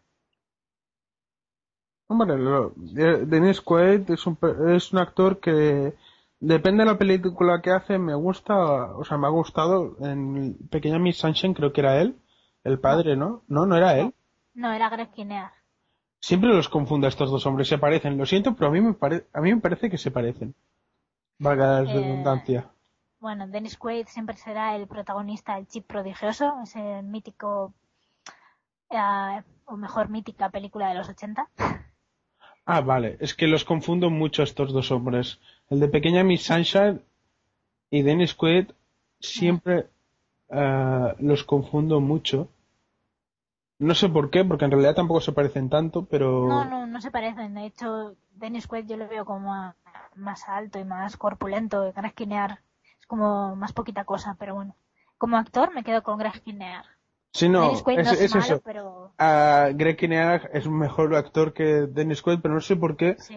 me había emparanoiado con que también, eh, también salía en Pequeña Miss Sunshine. Se nota que hace como un año que no la veo. Ay, qué gran película. Un día hablaremos de ella. Bueno, y la siguiente. Así que, bueno, 17. entonces, Soul Surfer, ¿tú qué crees? ¿Recomendable? Bueno, seguramente pues es la típica historia basada en hechos reales, no de telefilm de Antena 3, pero sí de historia de superación. Suelen, suelen estar bien esas películas. Puede estar bien. Puede estar bien, dejémoslo en, en un posible. ¿No? Y nos queda una, sí. Sí, eh, un cuento chino, si no me he equivocado. Esa creo que la voy a ir a ver. Es argentina, ¿no? Con Ricardo Darín. coproducción argentina y española. Bueno, normalmente las películas que suelen llegar aquí argentinas es porque son coproducción española muchas. Lamentablemente, porque las películas españolas suelen ser bastante buenas. El Ricardo Darín es... es Ricardo Darín. Ya su nombre ya impone bastante a la hora de ir, elegir ir a ver una película, así que esta tiene bastante buena pinta. Sí, yo vi el tráiler en el cine y la verdad es que estaba muy divertida. Es de un hombre que trabaja, creo que era en una ferretería y de la noche a la mañana pues se encuentra un, chino y se lo lleva a su casa y todo, pero claro, tienen el problema del idioma y no se entienden. Y parece que las situaciones que hay en la película son bastante cómicas. El tráiler por lo menos eh, tenía muy buena pinta. Vale, pues esta es la última, el último estreno de la semana que viene y ahora pasamos a la siguiente que es la- el segundo fin de semana que coincide con el que grabaremos el próximo podcast, pero como estaremos grabando, ah, mejor digámoslo ya. Viene el 23 de junio, que es este el jueves, creo que es. Se estrena solo una noche de que es una película que sale Keira Knightley y Sam Worthington y es- eso es una americana, se llama Last Night, solo una noche. Bueno, no es tan mala traducción. Y parece que es un romance, drama romántico, podríamos clasificarlo. No sé exactamente de qué va. Tengo que admitir que la próxima cartelera tenemos que prepararnos la mejor porque no nos sabemos ni a mitad de las películas. Sí, estamos soltando un rollete aquí. Lo, lo- lo sin- sentimos, pero Sin saber mucho. nos pero ha, nos ha- nos ha pillado desprevenido lo de la cartelera. Pues el día, al día siguiente, el 24 de junio, tenemos Blitz, que es una película británica con Jason Statham, con lo cual, pues de qué va a ser, de acción. Pone thriller, pero seguro que es más acción que otra cosa. Sí, Y- policíaco sobre asesinos en serie. Sí. Eh, a mí estas películas me gustan, así que es probable que cuando esté en DVD la, la coja. A ver, es, pro- es producción británica. Está ambientada en Eh, Londres, además. Es eso. Y trata. so- Bueno, lo bueno de. Lo bueno de- Ah, no, perdón, me había confundido, había confundido. Me había parecido ver 2007 y yo, ¿what? No, no, No, no. no, no. 2011, pues, el director no ha hecho mucho más. Creo que antes hizo una película que se llamaba Love is the Drag, que Ujú. no la conozco. No, a mí no me suena de nada No tampoco. parece que tenga mucho nombre, pero bueno, a ver qué tal es esta. Es Jason Statham, es el héroe de acción que hay ahora de moda, así que ya veremos. Si es un no creo que sea un estilo crack, pero si está bien hecha, ah, crank, crank, perdón, lo he dicho mal. Ah, si está bien hecha, puede dar de sí. A ver, un asesino que mata a policías en Londres suena bastante típico. Pero ver ese es un Statham saltando edificios y liándola siempre es divertido. Para pasar una tarde, como mínimo, está bien. La siguiente es China, ¿verdad? Sí, es uh, Kongzi, Confucius, que es básicamente el biopic, un biopic sobre Confucio, uno de los filósofos más importantes chinos. Ah, lo bueno es que el reparto está encabezado por Zhou Yunfat, que es un actor que a mí me encanta. Ah, personalmente me- bueno. me gusta mucho, es muy bueno y de hecho creo que en casi todas las películas que ha, que ha hecho algún papel y tal, lo único, hay películas, a ver, ha participado en películas que podemos clasificar como malas, pero aún así, por, ejemplo, Dragon Ball Evolution, que es bastante, es muy obviable esta película, pero aún así creo que su papel ya, podemos decir que John Yufat siempre destaca en su papel. Normalmente no lo he visto en malas actuaciones, no he visto muchas películas de él, he visto cuatro o cinco, pero las cuatro o cinco que he visto me han gustado bastante. Sí, a mí, a mí también me gusta como actor. Está, es, es bueno, es bueno. Eh, la siguiente es Hermano, que es, eh, fue la película seleccionada por Venezuela para ir a los Oscar. No ganó, pero bueno. Y también le ha, eh, ha estado en bastantes festivales, así que bueno, eso por lo menos le da algo de fama. ¿Y cuál es la última? Eh, Resacón en Las Vegas 2 de Hanover, Oh. la segunda parte de la película que hemos estado hablando estos días. Ahora en Tailandia. Sí, se ve que se vuelven a despertar en otra habitación de hotel sin recordar nada. Eh, Pero esta vez están en Tailandia que han viajado junto a Dog, que me imagino que será el, Sí, el que se casó. el que se casó para asistir a otra boda. Creo que de hecho van ahí. Así que a ver, resulta que se ve que el título, ah, según el director, el título, lo de Hanover Part 2, es un guiño a la segunda parte del Padrino. Ah, sí, es verdad. que igualó su predecesora. Ah, que se ve que irónicamente, bueno, por lo que he leído una crítica que, que hay por aquí, irónicamente esta secuela es una oferta que debes rechazar. O sea, que parece que no ha gustado tanto a la, a la crítica como podría, como fue la primera, que tuvo bastante éxito de crítica. A ver qué tal es. Yo cuando la estrenen iré a verla, porque la primera me gustó, como ya he dicho, y esta me apetece verla. Así que ya, ya hablaré de ella en la próxima quincena. Vale, pues eh, hasta aquí ha llegado nuestra sección de cine. Sí, que nos hemos alargado más de lo esperado, pero intentaremos que, eso sí, que el podcast no sea mucho más largo, que, o sea, que sea un más corto que el anterior, eso sí. Sí, tranquilos, que lo sea. Bueno, hasta aquí la sección de cine y ahora pasaremos a la de series. Pero antes una, una promo de un podcast amigo, bueno, podcast que escuchamos nosotros. Y nos vemos ahora con las noticias, ¿no? ¿Vendrá? Sí, empezaremos con noticias. Así que hasta ahora. Ahora. Cuenta la leyenda que dos personas se conocieron un día y unieron sus fuerzas con gran alegría. Pero había un pequeño problema. Ella no era tan friki como él y por eso decidieron hacer un podcast en el que aprender. Hablarían de cómics, de blogs, de música y demás, y de todo lo friki que le pudiera enseñar. Cada semana cogían...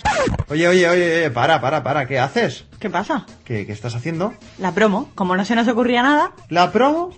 Pero si eso es muy fácil, hombre. Mira, Soy Friki, tu podcast semanal de recomendaciones frikis y en el que también aprenderás a ser un buen friki. Encuéntranos en soyfrikipodcast.com.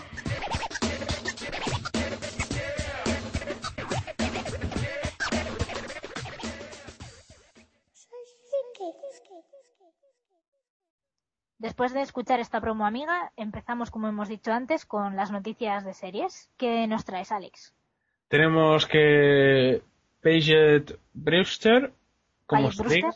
eso, Eso es. Ahí vuelve a Mentes Criminales, pero el futuro de Thomas Gibson se ve que sigue en el aire y los guionistas están preparando nuevas historias para la temporada que viene. La Sí, sexta, eh, solo un momento. Solo quiero decir que yo estoy muy, muy contenta de que Payet Brewster, después de todo el culebrón CBS, eh, vuelva a la serie. Porque no se merecía que le recortaran el número de episodios. Es fundamental su personaje para mí. yo me quedé en las primeras temporadas de Mentes Criminales, así que tampoco. Ya cuando. Si veo más adelante la serie, ya me. Ya veré a ver qué tal es. De hecho, no me suena ni el personaje. Eh, Hace, hace mucho que vi los capítulos. Sí, bueno, deberías, deberías. Sí, sí, ya lo veré. Bueno, continuando, se ve que la sexta ha comprado Person of Interest y Alcatraz, nuevas series que harán el año que viene, que se ve que ya se ha cubierto las espaldas, por si acaso. La verdad que Alcatraz yo creo que es una muy buena compra. Y Person of Interest también. Sí, sí, las dos son las de JJ, ¿no? Las dos, sí. Y yo espero que las estrenen pronto. Sí, bueno, la temporada que viene, Persons of Interest, no sé si. Creo que Alcatraz es mid-season. Y Persons Sí. of Interest era temporada completa o mid-season. Sí, temporada completa. Vale, entonces Person of Interest llegará antes. Y me imagino que la- aquí, si llega más o menos como llegó con, con la de Walking Dead, no creo que tarde mucho en llegar tampoco. A ver si, a ver si hacen lo mismo. Bueno, y la semana de preestrenos de XN, ah, que se ve que hace una semana de preestrenos. Todos los Eh, años, sí. No, eso no lo sabía yo. Bueno, será eh, julio de este año y se pondrán ver episodios de Al Descubierto, Fringe y The Killing. The Killing, la versión danesa. Sí. Que no es For Vives Den o algo así se dice. Eh, no, no entiendo Ah. danés, así que de Killing y ya. Bueno, The Killing, versión danesa. Ah, TNT estrenará The Corner ah, de David Simon en julio. Y bueno, la siguiente noticia ya se ha confirmado que Jen Lynch presentará los Emmy. Voy por ella. Ya, y bueno, ya hablamos de ellas en el podcast pasado, tampoco hace falta que nos alarguemos eso. Sí. Bravo Jen Lynch y a ver qué tal van los Emmy con ella. Y la segunda temporada de Luther ya se está emitiendo en la BBC, eh, que básicamente son dos episodios de hora y media. Sí. Eh, ¿Has visto la primera? No, la tengo, es otra de mis series británicas por ver porque quiero, a ver si este verano me pongo con ella, que tengo un montón de series ahí que iré viendo, sobre todo británicas, que me tengo, tengo mucha falta de ver series británicas, me han recomendado Spaced, que es una serie donde sale Simon Peck, también me han recomendado la de, bueno, la de Downton Abbey, que me la recomendaste tú, Sí, luego sí. me han recomendado uh, Whitechapel o algo así, que es una serie White- creo que sobre... Bueno, sí, Whitechapel, ¿no? Esa me la han recomendado a mí también. Pues es ahí, tengo que ir mirando. Quiero, hacer- quiero ponerme al día de series británicas. Pues Lucer, vela, porque yo creo que te gustará, está, está bien. Está muy bien con Idris Elba, además, y la, la otra mujer que hace de la de Alice, que hace un papelón. Ah, está muy bien, está muy interesante. Y para, para continuar con este flash de noticias, la HBO está, la HBO está preparando una nueva miniserie ambientada en la Primera Guerra Mundial, pero esta se ve que no tendrá tanta carga bélica como fueron la de Band of Brothers, The Pacific o Generation Kill, que eran be- belicismo puro y duro. Se ve que esta será sobre un matrimonio que están en medio de un triángulo amoroso con otra chica, que es una sufragista, y es eso, el contexto será la Primera Guerra Mundial, pero no parece que vaya a ser muy, muy, beli- mucho, muy bélica. O sea, la mayoría supongo será el romance que habrá. Eh, Esto ya amor. Lo, lo destacable es que es coproducción con la BBC y que además será protagonizada por Benedict Cumberbatch, Cum- Cumberbatch, como se diga. Bueno, es el que hace de Sherlock en la serie de Sherlock y de hecho es un actor que últimamente lo estoy viendo hasta en la sopa. Y me alegro porque es bueno y me gusta mucho. Está en el Hobbit también, así que ya lo dijimos. Que tiene buena pinta y encima estando detrás HBO y la BBC, nos podemos esperar algo, algo bueno. Bueno, y en el panorama de televisión, de televisión española tengo que decir que por fin ha terminado Física o Química.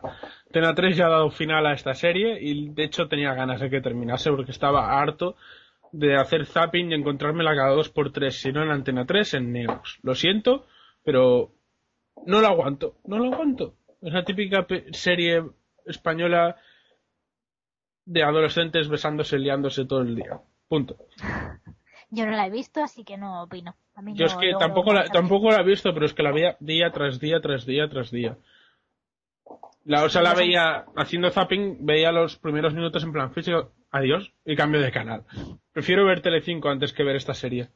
Mira, Uh, Telecinco, lo que has dicho, Alex. Sí, sí, sí, sí. eh. Bueno, y continuando con las cadenas de Antena 3, se ve que Neox va quiere programar una noche de comedias los domingos, eh, igual que está es, que es en Estados Unidos, que es la noche de comedia principal de animación de Fox. Y de hecho serán series de Fox, porque va a hacer una. Se ve que cada domingo, a partir de las 10 de la noche, se podrá ver The Cleveland Show con su segunda temporada, American Dad con la sexta, y estrenarán ya por fin, después de casi un año, que dicen que la van a estrenar, que la van a estrenar, que la van a estrenar, van a estrenar los nuevos episodios de Futurama en su etapa en Comedy Central, que será la sexta barra séptima, para depende de quién, de cómo cuentes los episodios. Sí. Ah, de la sexta, yo la cuento como la sexta, la sexta temporada de Futurama. La quinta, recordemos que eran las películas hechas episodios. Y de la primera a la cuarta era la serie clásica en Fox, luego la cancelaron, hicieron las películas y Comedy Central la compró. Yo he visto los capítulos de la primera parte, de hecho este verano van a estrenar la segunda parte de la sexta, que eh, aún no se sabe si se, no sé si será séptima o sexta, yo creo que son la otra mitad de la sexta temporada, que la han alargado mucho. Yo la primera parte me gustó mucho, encontré que era una vuelta digna para Futurama y de hecho es lo mejor de Matt Groening actualmente en televisión. O sea, Los Simpson. A ver, ya, habla- ya hablaré de ella en mi quincena, pero Los Simpson tengo que admitir que esta temporada de Los Simpson ha mejorado un poco, pero ya no es Los Simpson clásico de toda la vida. Todo es a decir. En cambio, Futurama sí que la encuentro mucho más fresca, con muchas más posibilidades al ser algo futurista, que puedes meter lo que te dé la gana ahí dentro. Y de momento, la, la sexta temporada no me decepcionó y tengo ganas de ver la segunda parte. Y tengo ganas ya de verla estrenada aquí, que ya era hora de que llegase, porque tengo gente que la quiere ver en español sí o sí, porque quieren verla en español. Y yo, pues vale, pues esperaos porque van a tardar un año. Y por lo que veo, al menos parece que este verano o antes de, o después del verano la estrenarán. Bueno, pues para los que os guste Futurama, estáis de enhorabuena. También hablando de televisión española y de Telecinco, bueno, Telecinco barra 4, se ve que Cámara Café vuelve a antena. Eh, se ve que van a encargar nuevos episodios, no sé exactamente cómo va, pero se ve que habrá un reparto un poco diferente y también habrá modificaciones en la producción. O sea que a lo mejor no son solo episodios delante de la máquina de café, sino que a lo mejor meten alguna escena más fuera de, la- de ese ámbito. No estoy muy seguro cómo funcionará, ni siquiera sé si lo harán en 4 o en Tele5. A lo mejor lo utilizan para sustituir el hormiguero o algún o tonterías las justas, que creo que también termina en 4. O Sí, directamente lo vuelven a poner en Tele5 en el horario que tenía antes. Tonterías das justas me parece que no sé si va a seguir con el mismo nombre de programa o no, pero ya es programa oficialmente de Antena 3. ¿También lo han Sí. comprado Antena 3? Creo que lo iban a dar en Neux, si no leí mal, si no recuerdo mal lo que leí, en Neux. Bueno. Así que yo creo que Cámara Café podrían meterlo en 4, que les quedaría mejor con la oferta que tienen. Bueno, y aquí tengo la noticia estrella que la he leído esta mañana en el blog de Vallatele, que se ve que, bueno, no hay confirmación oficial, pero mucha gente ya está convencida, ya lo dan como seguro, que el año que viene, en el 2012, Netflix desembarcará en España. Y ahora es cuando viene una gran ovación. Sí, sí, Netflix en España. A ver, es eso, se ha de volver a confirmar. No se sabe ni siquiera qué precios tendrán, si será tarifa plana o no. Yo me espero que sea tarifa plana. No serán 8 euros, como es- son 8 dólares en Estados Unidos. La idea sería que aquí fuesen 8. No creo que sean 8 euros por el tema de derechos, porque aquí son mucho más caros y tal. Pero yo me imagino que si lo montan, si se lo montan bien, pueden hacer una tarifa plana de unos 10, 15 euros. Yo creo que la gente los gastará. Yo los pagaré. Si Netflix aparece aquí en el 2012, me comprometo a pagar los 15 euros al mes si hace falta para ver las series las películas con Netflix. Ahora vamos a ver qué catálogo vienen, cómo vienen y qué tal van las negociaciones. Es una primera noticia bastante importante. Estoy bastante contento por ella. Pero tomémonoslo con calma, que pueden, que de aquí a que llegue aún queda mucho y pueden pasar muchas cosas. Sí, porque ya sabemos que esto es España y siempre hay problemas con los derechos y lo mismo, en vez de poner contenidos en versión original subtitulada, pues nos ponen contenidos doblados. Así que bueno, nos lo Sí. No, a ver, supongo, calma. si es Netflix, me imagino que tendrán algún sistema de subtítulos. Que bueno, se ve que en Estados Unidos el sistema de subtítulos lo metieron hace poco también. Mm, Pero ya que ahí está, me imagino que aquí ya desembarcarán con ese sistema o al menos la versión definitiva. Supongo que antes de desembarcar meterán alguna versión beta o beta cerrada, que entonces sí serán capítulos originales en subtítulos o doblados. El problema es eso, que tienen que negociar con tanto los satélites como las televisiones por internet, como son Imagenio, Digital Plus y tal, y tienen que negociar con estos, también negociar con las cadenas en abiertos y la compra de series, porque Netflix no deja de ser una especie de canal por internet, así que a ver cómo van las negociaciones. Sí, Yo eh, espero que puedan ofrecer un servicio parecido al de Estados Unidos, porque si no, es un desembarco a medias puede acabar destrozando el negocio y adiós Netflix al cabo de dos meses. Sí, a mí una persona de Estados Unidos me habló de Netflix, la primera vez que, que oí hablar fue por, por parte de él y, y la verdad es que estaba muy, muy interesante lo que ofrecían. Primero era solamente servicio, digamos, de mensajería a casa, es decir, te mandaban los DVDs que tú quisieras y los devolvías y así, y volvíais a pedir más. Y ahora solo lo han puesto por streaming, pero también es una buena opción, con una buena conexión a internet y el streaming. No, bueno, creo que en Estados Unidos sigue habiendo lo de solicitar los DVDs, creo. Que sí. Eh, Me parece que ya no, pero no ¿Ya estoy no? segura. Me parece que no, que ya lo han hecho solo en streaming. Ah, yo antes de que llegue, si tengo la oportunidad de probarlo, pues Mm. hay sistemas para poder probar Netflix en España, Sí, que es utilizar una VPN. ah, normalmente tendrías que pagar un poco más, pero algún día tengo, aunque sea para probarlo un mes o así, quiero hacer la prueba antes de que lleguen aquí. Y ya hablaría de eso ya en el podcast y tal. pues ya tenemos más noticias, ¿no, verdad? No, bueno, un pequeño apunte que ya ha salido el póster promocional de Breaking Bad y es una pasada. Buscadlo, ya lo intentaré ver si pongo el enlace en el blog, y si no os lo podéis buscar perfectamente en la dirección en Google o lo que sea, ponéis Breaking Bad Season 4 y veréis el póster, es brutal. A mí los pósters promocionales de Breaking Bad siempre me han gustado y es una serie que me encanta. Sea, a mí eh, tengo pendientes la segunda y la tercera temporada, ya sé, no tengo perdón, pero hay muchas cosas para ver. La primera me encantó. Y, y, por supuesto que la voy a ver y si dicen que el final de la tercera es brutal, pues seguramente que me quedo con muchísimas ganas de la cuarta. Sí, sí. Yo la estoy esperando con ansias porque el final de la tercera es un cliffhanger impresionante. O sea, llevo un año, un año largo, un año y medio, bueno, año y medio no, pero un año y unos cuantos más esperando. Y en julio, el 17 de julio, se estrena el capítulo. Así que ahí estoy con los nervios a, flor de piel. Bueno, llegamos un paso rápido a la quincena ya, que si no nos alargaremos, que ya llevamos, debemos llevar ya casi una hora y pico de programa. Bueno, pues si quieres empiezo yo, más o menos digo así por encima lo que he visto. Eh, acabé de ver Chase. Los últimos episodios no hicieron mucha justicia a los anteriores, pero bueno, como serie de entretenimiento no entiendo su cancelación y sí que hayan renovado otras peores. He seguido viendo Mentes Criminales, por supuesto, Anatomía de Grey, que en la emisión del eh, episodio musical por Fox hubo un bucle de cinco minutos y se perdieron dos actuaciones musicales, con lo cual vaya chapuza. También eh, The Killing, cómo no, menudo maratón, 11 episodios en cuatro días. Eh, si no habéis visto The Killing, verla. Alex, tú la has visto. Sí, bueno, he visto los dos primeros capítulos y tengo que admitir que me ha gustado mucho, mucho, mucho, mucho.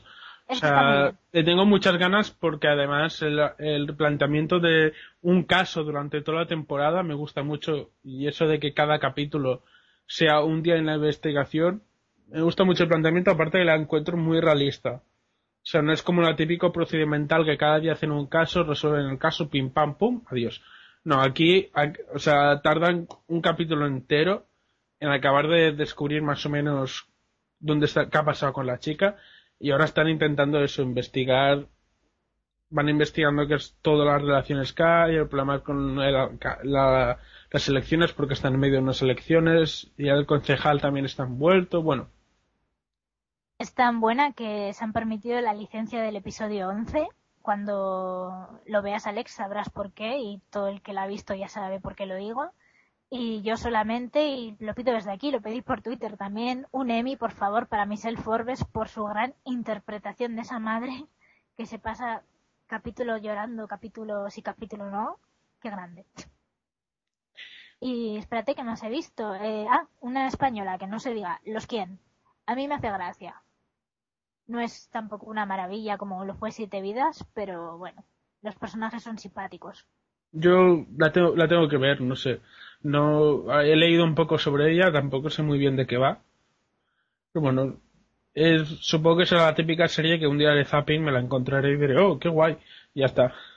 Sí, es, bueno, está ambientada en los 80 y sobre, bueno, dicen que es el primer matrimonio divorciado de España, que interpretan Javier Cámara y María Pujalte, pero en el episodio del otro día, por ejemplo, dijeron que tenían que firmar los papeles del divorcio, con lo cual todavía divorciados no están. Pero bueno, pues tiene situaciones cómicas y grandes secundarios. La típica serie española cómica. A ver, es Javier Cámara, que este hombre desde Siete Vidas creo que nunca lo he visto, no lo he vuelto a ver en televisión así regularmente. Es Javier Cámara haciendo de Paquito una vez más. Vale, vale, entonces sí, la voy a ver. Es, es totalmente Paquito. Un poco menos exagerado, pero me recuerda mucho a su personaje de Siete Vidas. De hecho, eh, en el episodio de esta semana, no, en el de la semana anterior, salió Amparo Baró y fue un homenaje claro a, Paco y Sole. Pero bueno, es que Nacho García Belilla, el director de la serie y guionista también, eh, era el director de Siete Vidas y co-guionista. Así que, como un entonces, homenaje. entonces sí, me espero bastante esta serie. Espero, a lo mejor no siete, no el nivel de Siete Vidas, que fue una comedia que arrasó y me gustó mucho. Ah. Pero oye, es el mismo director, es guionista, actores parecidos y, actores en común, así que vamos a ver qué tal es. Se puede ver, sin más. Vale. Y ya está. ¿Ya está?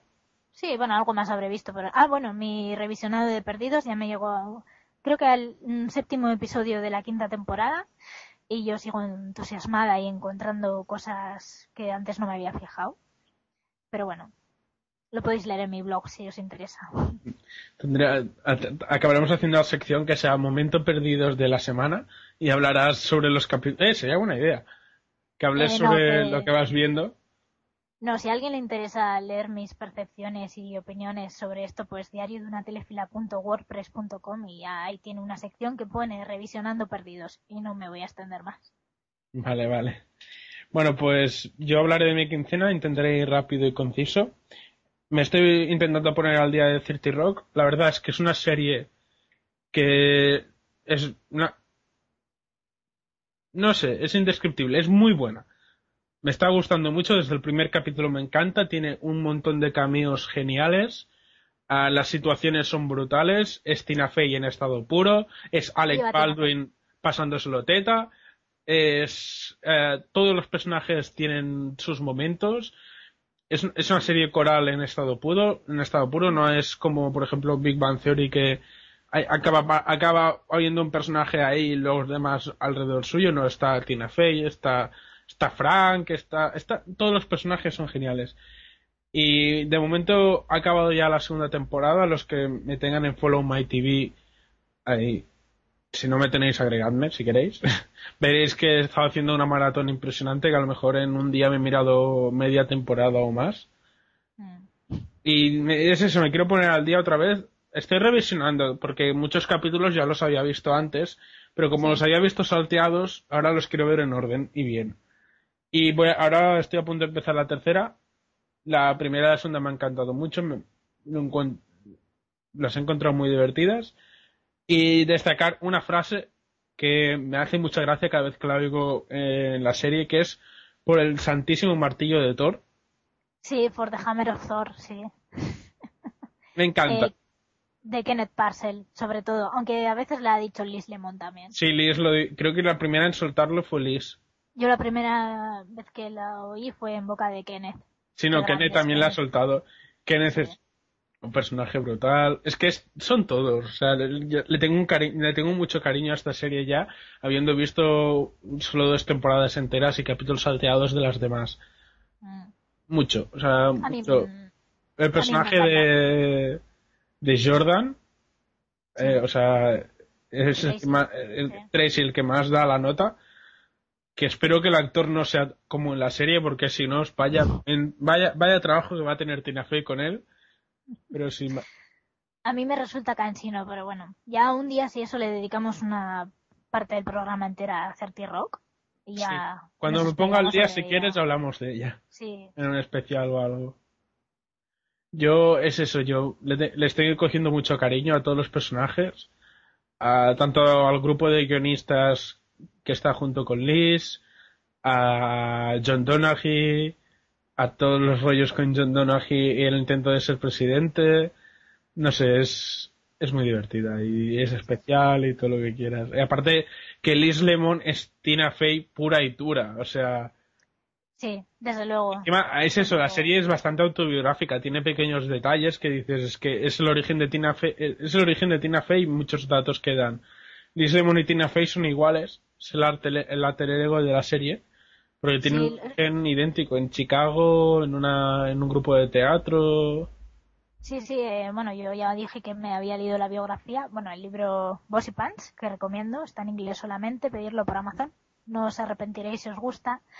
Eh, y básicamente sí, es ella, solo que, por supuesto, eh, Tina Fey está casada y tiene hija y próximo hijo hija en camino, pero Liz Lemon es un desastre en el amor, que eso da más juego a la serie, además, con sus novios. No, y lo que me encanta mucho de Liz Lemon es todo, todo el mundo alrededor de Liz Lemon y la comida.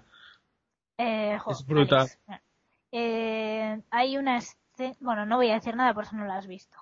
Cuando se va, no sé Eh. si en la segunda temporada sale su novio Floyd, Sí, vale, pues cuando se va al aeropuerto y ella le va a El bocata. detrás, el bocata. el bocata. La- Bueno, es impresionante, impresionante. Sí, sí, ¿El no, es, bocata o Floyd? No, un momento, que puedo con todo. Sí, sí, es- esta mujer es brutal. De hecho, yo ya lo dije en el anterior podcast y lo vuelvo a repetir. Tina Fey, cásate conmigo. Y si no Tina Fey, al menos Liz Lemon. Vuélvete real y me caso con Liz Lemon. Ya está. me, encanta, ¿eh? O sea, me enamoraría de esa mujer. Bueno, no nos enredemos más, que ya hablé No, mucho de decirte no. lo que en su momento. Esto se va alargando. Bueno, hacer rápido, me he puesto al día de Castle. me ha molado mucho el final que ha tomado la temporada. O sea, el, final, el último capítulo es brutal. Se nota como la serie va creciendo. La primera temporada de Castle era, estaba bien, creo que era una mid-season. Estuvo bien y tal, pero tampoco tenía así una trama importante. Eran todo capítulos autoconclusivos, toda la temporada hasta el último capítulo. Luego ya fue apareciendo más la historia de, de Kate con su madre y todo eso y al final de la temporada esta ha sido brutal y tiene pinta de que la temporada que viene va a empezar fuerte y va a ser una buena o sea es una serie muy a destacar. Me ha gustado mucho. Y le tengo ya estoy tengo mucho cariño a, Nathan Fillion y al personaje de Castle. Yo vi la primera temporada y la dejé porque me pareció muy flojita, blandita. pues te recomiendo que la vuelvas a ver porque al menos que le des una oportunidad un par de capítulos de la segunda y si no te convence ya a tu a tu bola Uy, demasiado para ver, ¿eh? Vale, vale. Bueno, si algún día, si algún día la pillas o te aburres, Sí. a mí yo la ser. empecé a ver y fue un, bueno, voy a ver, voy a ver. Y al final le cogí ca- mucho cariño. Castle me gusta mucho y es una serie, podríamos decir, es un, profe- un procedimental un poco más diferente. Pero no deja de ser un procedimental y la relación de Castle con su hija, con su madre, con Mm. Kate, los del trabajo, yo lo veo más por todos los momentazos cómicos que hay y las relaciones, las reacciones de Castle y Kate y la tensión sexual que hay entre ellos, que por los casos en sí. Y aún así, los casos son a destacar. Porque hay cada caso que dices, ay Dios mío, ¿dónde os habéis metido? Bueno, iniciamos rápido, me he puesto al día de los Simpson. No hay, na- no hay mucha cosa destacable, excepto el último capítulo de esta temporada, que me ha sorprendido gratamente porque dos personajes de la serie acaban juntos. No diré mucho para que la gente se pueda sorprender también. Pero bueno, Uy, ¿quién? Ya me has dejado aquí con la intriga. bueno, diré que tiene que ver con Ned Flanders.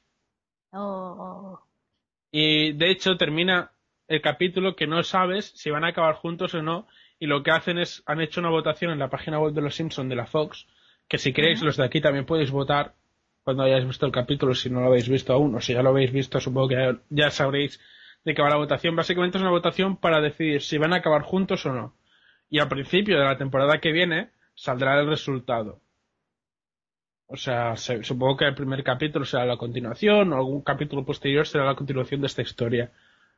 Y me ha molado mucho, es algo que nunca había visto hacer en Los Simpsons, siempre han sido, nunca se han traspasado mucho fuera de internet, o sea, siempre ha sido todo televisión. No he visto muchas relación, mucha relación con Twitter y esas cosas, y Facebook, bueno, no los he visto muy metido en este mundo, y han hecho un salto con lo de hacer la encuesta para decidir cómo tiene que acabar la relación, y me imagino, bueno, últimamente, digo, yo creo que están intentando modernizar la serie. Y en ese camino están cambiando la forma de ser de los Simpson. O sea, está claro que si miras un capítulo de ahora y miras un capítulo de hace 10 o 15 temporadas, no tienen nada que ver, pero nada. Y Sí. de hecho eso es bueno y malo. Bueno porque se renuevan para intentar seguir gustando, para seguir en televisión. Malo porque están perdiendo a lo mejor la esencia que nos hace recordar a los Simpson. Pero claro, tiene 20 años, ¿sabes? Todos hemos crecido con los Simpson. claro. Sí, es, es mm, 20 años es toda una vida. Es eso, los niños que ahora estén mirando Los Simpson van a estar acostumbrados a, esta- a este estilo y cuando vean los antiguos a lo mejor no les gusta tanto. Sí, No lo sé.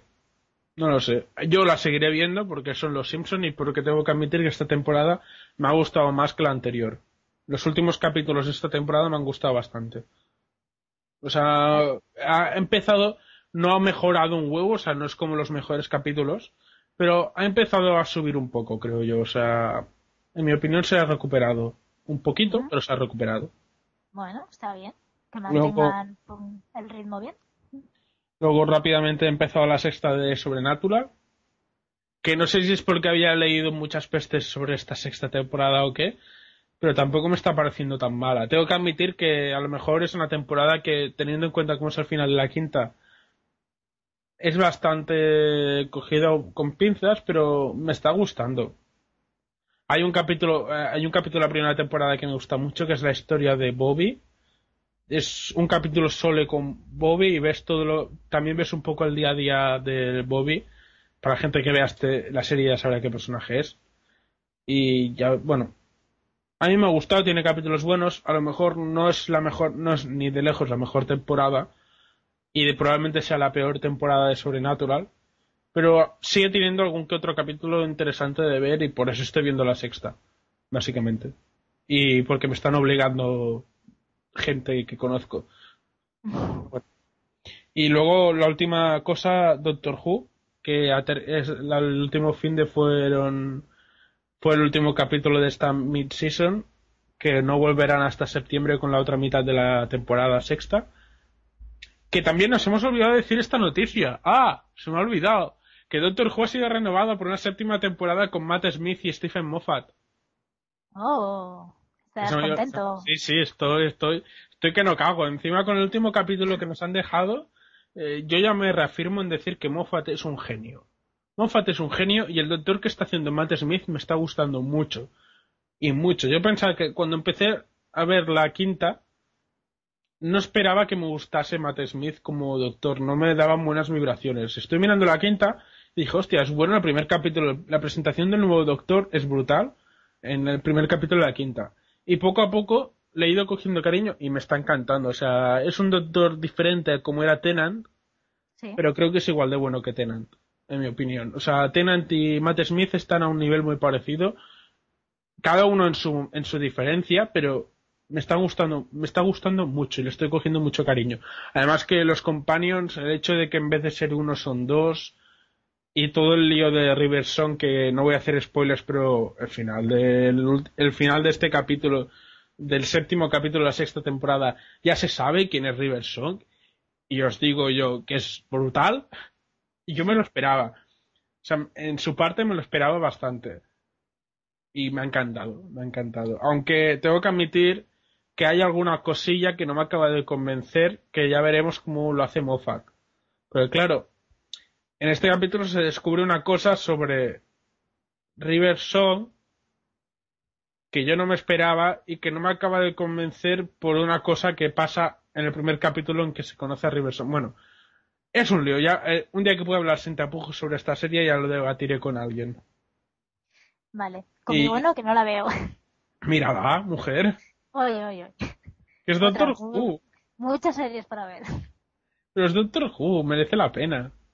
Bueno, a lo mejor un día le doy un- una oportunidad a Te, algún di- episodio. te digo yo que la empiezas a ver y en, en una semana te has mirado a la mitad. Casi, Madre casi. mía. Que a mí me pasó, yo la empecé a ver, te pasará como con The Killing. Es que lo de The Killing ha sido una barbaridad. Pues con Doctor, Who te va, con Doctor Who te va a pasar lo mismo. A lo mejor la primera temporada no. Pero cuando empiezas a ver a Tenant, Hmm. harás lo mismo que con The Killing. Eh, tendrás una temporada en pocos días vista. Porque a mí me pasó, la quería ver durante un mes y a las dos semanas fue en plan, bueno, ya he acabado. ¿Qué hago ahora? Oye. No te la volviste a ver, ¿no? No, porque quería empezar a ver Torchwood, que la tengo ahí pendiente antes de que estrenen la cuarta temporada. Creo que es la Sí. cuarta de Torchwood. Bueno. Bueno, pasemos a... Ya hemos acabado las quincenas, vamos a la arena Sí. de batalla. Sí, vamos a arena de batalla. Eh, ¿Quién empieza? ¿Tú? ¿Yo? Empieza tú, que tengo ganas de lo de V. Bueno, arena de batalla va a ser un poco un alegato en favor de una serie, ¿no? Nos Sí. podemos rebatir. Si nos bueno. podemos debatir, a ver, habrá series que a lo mejor los dos estemos de acuerdo Sí, y series en que no. Básicamente es hablar de una serie que hayamos visto casi entera o entera, que nos haya gustado y que nos apetezca hablar de ella, punto. Tampoco nos tenemos que pedir muchas explicaciones sobre ello, ¿no?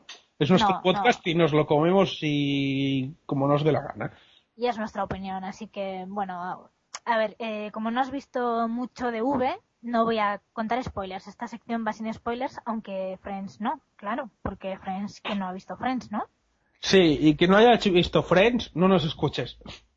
Eso, pero bueno, yo voy a hablar de V sin spoilers.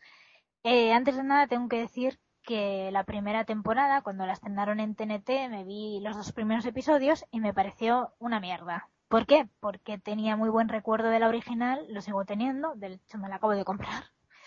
Y, me pareció que, que era eso que habían hecho con, con mi V. Claro, decidí darle una segunda oportunidad. ¿Por qué? Porque después de ver a Elizabeth Mitchell en, en Perdidos y parecerme tan buena actriz, dije, bueno, venga, digo, hay que, hay que verla. Y me... Oh, espera, ¿puedo hacer un pequeño apunte? Sí, claro. ¿Decides hacerle una segunda oportunidad a V antes que a Fringe? Sí. Ya te mato. Eh, con broma y con cariño. Pero es, Vale, o sea, es V contra Fringe o V contra Doctor Who. Es que no, no, no veo comparación. Bueno, pero es V, son lagartones. Eh, a mí me gustaba mucho la original y la vuelves a ver y es igual de buena. ¿Qué más da? Bueno, Sí, sí, la original vale, pero la, esta nueva era malísima. pero mira, sí, aunque los cromas hagan daño a la vista. A ver, yo sé, no voy a convencer a nadie. Eh, v es una serie menor en comparación con muchísimas que hay en televisión. Pero el día que yo empecé a verla con otros ojos, olvidándome de Diana y de los lagartones originales y de la resistencia, descubrí que no es que fuera solamente una guerra entre eh, la quinta columna, digamos, y los lagartos que habían venido por unos motivos que hasta casi al final de la segunda temporada no se saben claramente. Pero es que hay detrás una lucha de madres impresionante entre el personaje de Erika, que es Elizabeth Mitchell, y, el de Morena Baccarin, que es el de Ana. Alucinante. Eh, y la verdad, a mí me acabó por enganchar la primera temporada. La segunda ha tenido, creo que era el sexto, uno de los mejores episodios que he visto yo en toda la temporada. Y la pena es que al final eh, simplemente no la han renovado y no hay noticias de que vayan a hacer a lo mejor con como con The Event, que están pensando en hacer una miniserie sci-fi para acabarla, que no hagan eso con V, porque el final de V es muy abierto, muy abierto y te deja como, ¿qué? ¿Así me vas a dejar después de todo esto? No, no puede ser. A mí tengo que admitir que me ha gustado y que es muy entretenida y tiene muchas cosas detrás, hasta, eh, hasta críticas a la religión.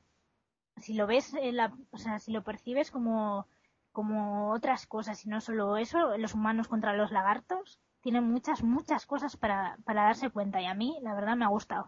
Y me ha dado pena eso, que la, que la hayan cancelado, pero bueno. A ver, yo antes de continuar V, continuaría otra serie que se llama Terriers, Mm. que digamos que es la cancelación de esta temporada que más me ha desilusionado en mi vida, porque me estaba gustando mucho la serie. Y es que no he podido acabar la temporada por eso, porque la cancelaron y es como, no, no quiero que acabe, no quiero. Claro. Por eso, pero a ver, V, eh, eh, a lo mejor veo algún capítulo más por ti. Yo, en serio, bueno, en la segunda temporada aparece Diana con Botox, con lo cual, la verdad, da un poquito de miedo y tal. No se come una rana, uy, perdón, una rana, una rata, quiere decir, una rana. Morena Bacarin, sí. bueno, Ana. Y, y bueno, intentaron yo creo que, que conseguir más audiencia trayendo a Diana y en el último episodio a Mark Singer, pero vamos, no lo consiguieron y la cancelaron. De todas formas, en serio, yo creo que merece la pena darle una oportunidad porque es entretenida. Si alguien se aburre viendo V, uf, no sé. Como me aburra, te voy a pasar cuentas, ¿eh? Vale, pásame cuenta. Si me he aburrido viendo el paciente inglés, hay gente que la disfruta un montón. Pero bueno, no, en serio, yo. Hay eso, la lucha de madres, eh, hay escenas geniales. Eh, bueno, el hijo de, de Erika es muy, muy cansino, que quieres que se lo carguen desde el minuto cero de la serie. Eh, y al final te quedas con ganas de una gran pelea, que no hay. Pero bueno. Ojalá hubiese un. Eso, hora y media de cierre de serie, aunque fuera un, un capítulo largo de cierre y a correr, no dejar las cosas así. Bueno, Pero es lo que hay, es lo que hay. Si, si se moviese la gente, a lo mejor sí, pero no, no sé si lo harán. Pero no veo que haya habido tal fenómeno como No, no como No, ha sí. pasado con Chuck, por ejemplo. por eso. Pero bueno, yo creo que más que nada porque la gente sabe que no, que no hay nada que hacer, que si esta serie hubiese sido una cadena con ca- de cable o así, a lo mejor habría habido algo de esperanza, pero no siendo ABC, no creo. Oye, quién sabe, a lo mejor HBO un día dice, vamos a hacer un remake de V y lo hacen bien. Guau. V en. HBO, ¿cómo sería eso? Sí, sí, sería. Seguro que hay tetas. Ah, sí. y palabrotas y escenas de sexo. Sí, sí. Eso, es Eso sin duda, también, seguro, seguro. sí. No, a ¿Y ver? HBO, HBO tiene muy buena calidad. O sea, Sí, sí. es la cadena por cable en excelencia y a ver si algún día aparece una la versión española HBO. O sea, porque creo que en, Sudamérica hay una HBO latina. Puede ser. Puede Así ser. que quién sabe. Así como nosotros tenemos la Fox. Sí, de hecho, No- porque no echarían Mar- falta eh, Marsaura, Marsaura hizo una serie en la HBO Así. y yo creo que debe ser una, sí, eh, no me acuerdo del nombre, es que escuché el otro día una entrevista, pero que sí que había dicho que había hecho una, una serie para HBO y que incluso estuvo presentando un Emmy con el médico forense de CSI Nueva York. Y yo creo que imagino que sería una una HBO eh, latinoamericana. No sé. Eso, o, o a lo mejor estuvo en alguna miniserie del HBO, no lo sé. Sí, si sí. algún oyente que nos escucha lo sabe, ya sabéis. Bueno, ella dijo HBO, no, no dijo de, eso ni latinoamericana ni nada. Y para Ya, mí la HBO es la HBO. Así que mira, Mars ahora en la HBO, que le quité lo bailado. Sí. Y bueno, sobre V, eso, sin más, que sí que hace daño el croma, pero hay personajes interesantes y, los guiones no están tan mal, no sé. Como entretenimiento está, está bien. A ver, yo quiero destacar el hecho de que la nave de los lagartos por dentro, a menos la primera vez que salen, es una ciudad de las ciencias multiplicada por 100. Porque es, si te fijas y haces pausa, ves cómo está la ciudad de las ciencias en un sitio, luego edificios de la ciudad de las ciencias repetidos. Todo ahí entremezclado que parece un Photoshop malo y yo Sí. me subí, me subí ¿podemos, la parar un ¿Podemos parar un momento? Espera, es que hay muchos ruidos. Espera, ¿puedes parar un momento? Perdón. Sí, sí, bueno, no, voy a- no creo que perdonad a los oyentes porque No, no, vale, es la, la- el programa del directo. Ah, meto alguna promo o algo y ahora volvemos. Espera. Perdonad las molestias. Seriofileitos vuelve en un momento.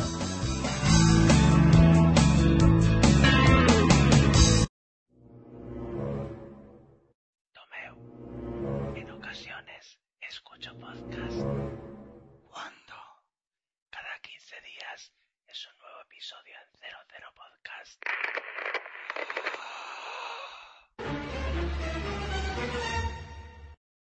Bueno, después de esta, de esta pequeña pausa, disculpad un momento, hemos tenido problemas técnicos. Es lo que tiene grabar en casa. Dejémosla ahí. Y ahora seguimos con, con V. Yo estaba terminando de decir lo de la ciudad de las ciencias, básicamente eso. Que el- creo que es en el primer episodio, cuando aparece la nave y se ve el interior, es un Photoshop malo. Punto. O sea, lo siento, pero me, me puse las manos en la cabeza y paré de ver la serie y ya no he vuelto a ver más. No, no, los, los, los cromas hacen mucho daño a los ojos, están muy mal y se notan mucho. Y, y no, y está mal en ese sentido, pero en serio, si queréis darle una oportunidad, Alex, tú mismo, si quieres dársela, eh, no sé. Bueno, si ves un capítulo más y no te gusta, pues la dejas y ya. Sí, es que es eso, ¿sabes? O sea, la ABC hizo Lost. Sí, Y después de Lost haces esto. ya, bueno. Pero mira las series que han presentado, así que cualquier cosa. Ya, ya, ya, ya me he dado cuenta. Bueno, ¿vamos con Friends? Sí, pasemos a Friends, que también será un poco más ligero y rápido de explicar. Básica- básicamente, hace un par de meses me propuse volver a ver toda la serie de Friends, las 10 temporadas. Y hace un par de semanas, antes de grabar el podcast, bastante antes, terminé ya de ver las 10 temporadas. Y para resumir a cuentas, en una frase, Chandler el puto amo. y eso, es, la verdad, eh, me ha gustado mucho, le, le he vuelto a coger mucho cariño del que ya tenía sobre esta serie. Que, a ver, nunca la había visto seguida. Porque siempre había visto muchos capítulos, pero muchos sueltos. Como con Los Simpson, que nunca ves un capítulo seguido, pero en Friends sí que va bien verlo seguido por, por seguir un poco la historia de los personajes. Y tengo que admitir que me ha gustado mucho, bueno, eso era normal, que me gustase la gente, y sinceramente, la gente que no haya visto Friends, miradla. Dejadnos de escuchar ahora mismo, haced pausa, empezad a mirar Friends y no volváis hasta que la terminéis. O sea, cerraos en la habitación y terminadla y vedla, y es un clásico, una sitcom clásica, que sinceramente yo la estaba viendo y aun siendo de los 90, aun siendo de hace casi 20 años, bueno, empezó hace más de 20 años, de hecho. Bueno, no, no. Los 20 años de que empezó los hará en el 2014. En 2014, sí. Perdón, sí, debe tener unos 17 años desde que empezó así. Sí, 17. Bueno, pues la, la cuestión es que aún así los temas que va tratando ves cómo son de actualidad. Ahora no tengo las notas aquí a mano, pero por ejemplo hay mu- hay capítulos que dedican al hecho de que Chandler eh, le gusta mucho fumar, al que los ves muy de actualidad. De hecho, sitcoms más modernas lo han tratado también, como cómo no conocí a vuestra madre y esas cosas. Y, más series. Lo del tabaco es algo que está al orden del día. A la adopción más adelante. No sé. La cuestión que aún siendo ya de los, del 94, empezando en el año en que empezó, es una serie que el tiempo no pasa para ella. No pasa. Y lo guay de haberla visto seguido es eso. En, en poco tiempo he ido viendo toda la evolución de los personajes, cómo pasaron de ser el grupillo de amigos que se lo está pasando bien, que van viviendo sus vidas, a la maduración que hacen casándose, teniendo, teniendo hijos, bueno, ya veréis lo que pasa con los hijos, a Phoebe, que Phoebe se casa, es, es todo eso, es... Sí, lo siento, voy a soltar muchos spoilers con Friends, pero es que el se que no haya... casa y, no, y no me acuerdo. se casa con Mike, pero no me acuerdo. Sí, sí, ya, ya, pero es que es eso. O sea, es una serie tan clásica y de hace tantos años que como no ya la has visto y te estés soltando un spoiler es para pegarte. No, no lo digo por ti, pero lo digo por el que nos esté escuchando que no lo haya visto. Lo siento. Y tengo un amigo que probablemente escucha este trozo y me va, me va a reñir porque él no lo ha visto y ya me he hecho la bronca porque en el anterior podcast le solté un spoiler de Friends Oh. y, y ya, me, ya me he hecho la bronca yo. Pero es que no lo has visto. O sea, terminó en el 2004 y aún no lo has visto, siendo el clásico que es. Aparte que le daban en la tele cada dos por tres, por favor. Lo siento. Sí, eh, yo... ah, Y ahora, de a hecho, raíz de ahora- las, las siguen dando, ibas a decir.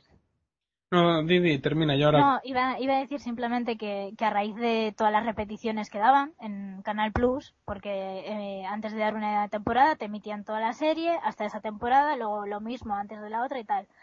Pues las dos últimas temporadas creo que son las que menos he visto, pero el resto como dos y tres veces cada una.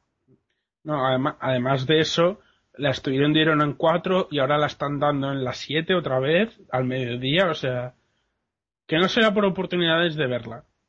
Lo, buen- lo bueno que tenía es que mientras la iba mirando yo, a veces pillaba los capítulos en las siete y íbamos con dos o tres capítulos de diferencia siempre. Mm. Por lo tanto, a veces el capítulo que estaban dando ya lo había visto muchas veces. Y era como, hostia, lo vi el otro día. E- Es genial, iba casi al ritmo de la televisión. Fue bastante divertido. Luego ya en un fin de semana me miré una casi una temporada entera y ya los avancé un montón.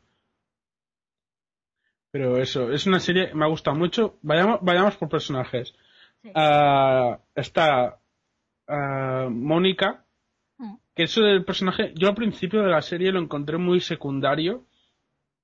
No lo encontré que destacase mucho, pero a medida que iba avanzando la serie, cada vez destacaba más y le me gustó bastante, le cogí bastante cariño. Su manía con la limpieza, eh, la comida y todo eso me gustó bastante. Luego está Chandler, ya lo he dicho, el puto amo es mi personaje favorito. Con A diferencia. son, eh, Mónica y Chandler son los dos que más me gustan. Y de hecho es la pareja que toca, o sea, de las parejas que hay en Friends, Mónica y Chandler creo que es una de las parejas con más química que he visto en televisión. Sí, la verdad la pareja estaba muy bien. Para mí fue algo inesperado que se liasen y fue en Londres, si no me equivoco, en el capítulo doble aquel, ¿verdad? Sí, sí, en los Pues, eh, uno, de mis, uno de mis episodios preferidos, los- las dos partes, y me, me sorprendió y me gustó. Me gustó luego la historia de ellos dos, hasta el final, cuando lo de los hijos y tal. Estuvo muy, muy bien.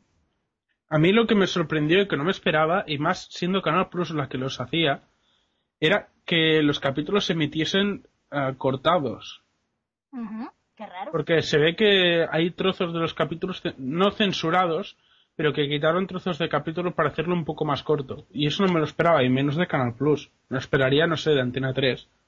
Que es lo que pasa con los Simpsons, que a veces te pierdes detalles de los openings o los endings por culpa de eso. Sí. Pero de Canal Plus no me lo esperaba y lo he descubierto haciendo el revisionado.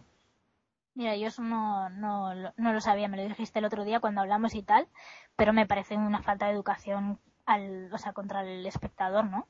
Le Sí, quitas un cuando- cacho de, de capítulo y no, la obra es entera. Yo como igualmente me, me la voy a comprar en DVD cuando pueda. Ya supongo que en DVD sí que estarán los capítulos enteros. Sí, porque será, claro, la versión original y, y ya está. Sí, sí. Desde luego es, eso es una falta de respeto cortarlo. No, yo nunca lo entenderé, pero bueno. Y bueno, a ver, para continuar con personajes. Luego está la pareja Ross y Rachel durante toda la temporada y yo lo siento. No veo la química. eh, eh, aparte del cansino y tal, yo no veo la química entre Ross y Rachel. No la veo. No veo que vayan a- que sean una pareja, ¿sabes? O sea, yo me lo sepa. Me hubiese encantado que Ross hubiese acabado con cualquier otro y Rachel con cualquier otra y no pasaba nada. Personalmente a mí no, no creo que pasase nada.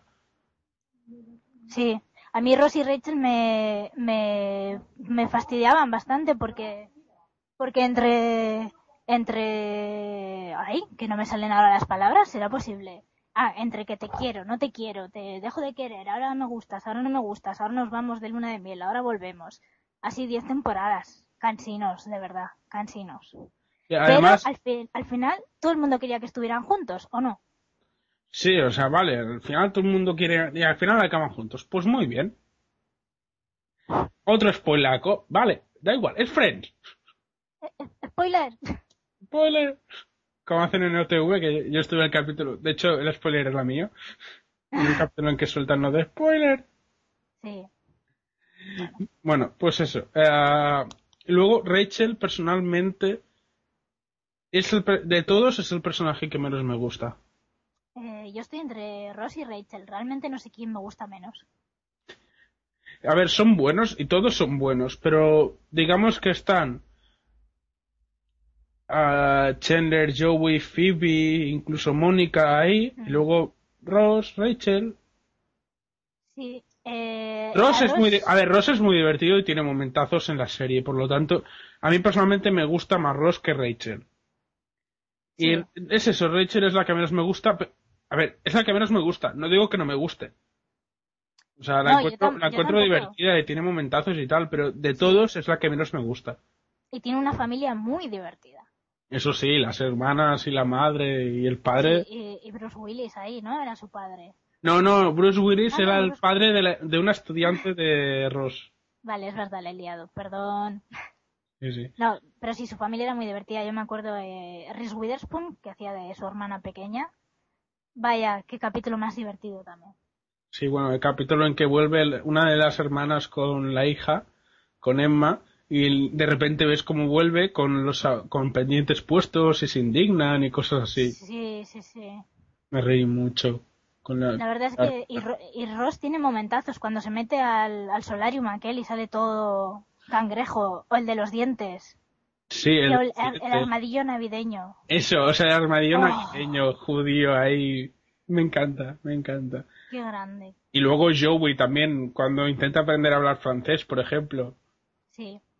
Es, es, el momen- es uno de los momentos más divertidos de toda la serie y es de la última temporada y me encanta. Momentazo de ya. ¿Eh? Eh, eh, Sí, es muy divertido. Y, Phoebe, y Phoebe indignándose y cabreándose. Ahí ves a toda una Phoebe ahí súper cabreada. Y también la, la refer- bueno, y Phoebe, otra tanta, las referencias de Phoebe en su época callejera. Sí, sí, sí, contaba unas historias fantásticas. El, ca- capítulo veces- en el que se descubre que de pequeña atracó a Ross. Ay, sí. Bueno, ya no me acuerdo de tanto, claro, pero, pero sí, Phoebe, las historias de Phoebe eran, eran geniales. Me recordaban a las de Rose Nyland en Las Chicas de Oro. Muy fantásticas. Sí, sí, Phoebe. y las canciones, Smelly Cat. Estuve, estuve durante como cuatro semanas cantando Smelly Mm. Cat cada dos por tres. Eh, un momentazo cuando cantó Smelly Cat con Chrissy Hine, la cantante de Pretenders, por ejemplo, Sí, sí, que sí. le corregía todo el rato. Sí, eso no es. Sí, eh, eh, me reí mucho, sí. Sí, y eh, el momento de piano de Ross. O sea, tiene, la serie tiene muchos momentos muy buenos. El baile de Ross y Mónica, el mono de Ross. El mono, como lo eché de menos. Ay, todos Ah, y lo, que- lo- lo más divertido de ver la serie seguida es que ves como el hijo de Ross crece. O sea, de, de un capítulo para otro, que en realidad es como dos años de diferencia a lo mejor en la serie, Sí. dices, hostia, tú eras un bebé y ahora es, tienes seis años. ¿qué ha pasado? Pero claro, eso es porque la había seguida, pero e- e- era, era algo bastante divertido el hecho, ver la evolución ahí tan, con la referencia de- del hijo, que nunca me sale el nombre del niño. Eh, ay, yo tampoco me acuerdo. Bueno, lo que le dices no me acuerdo.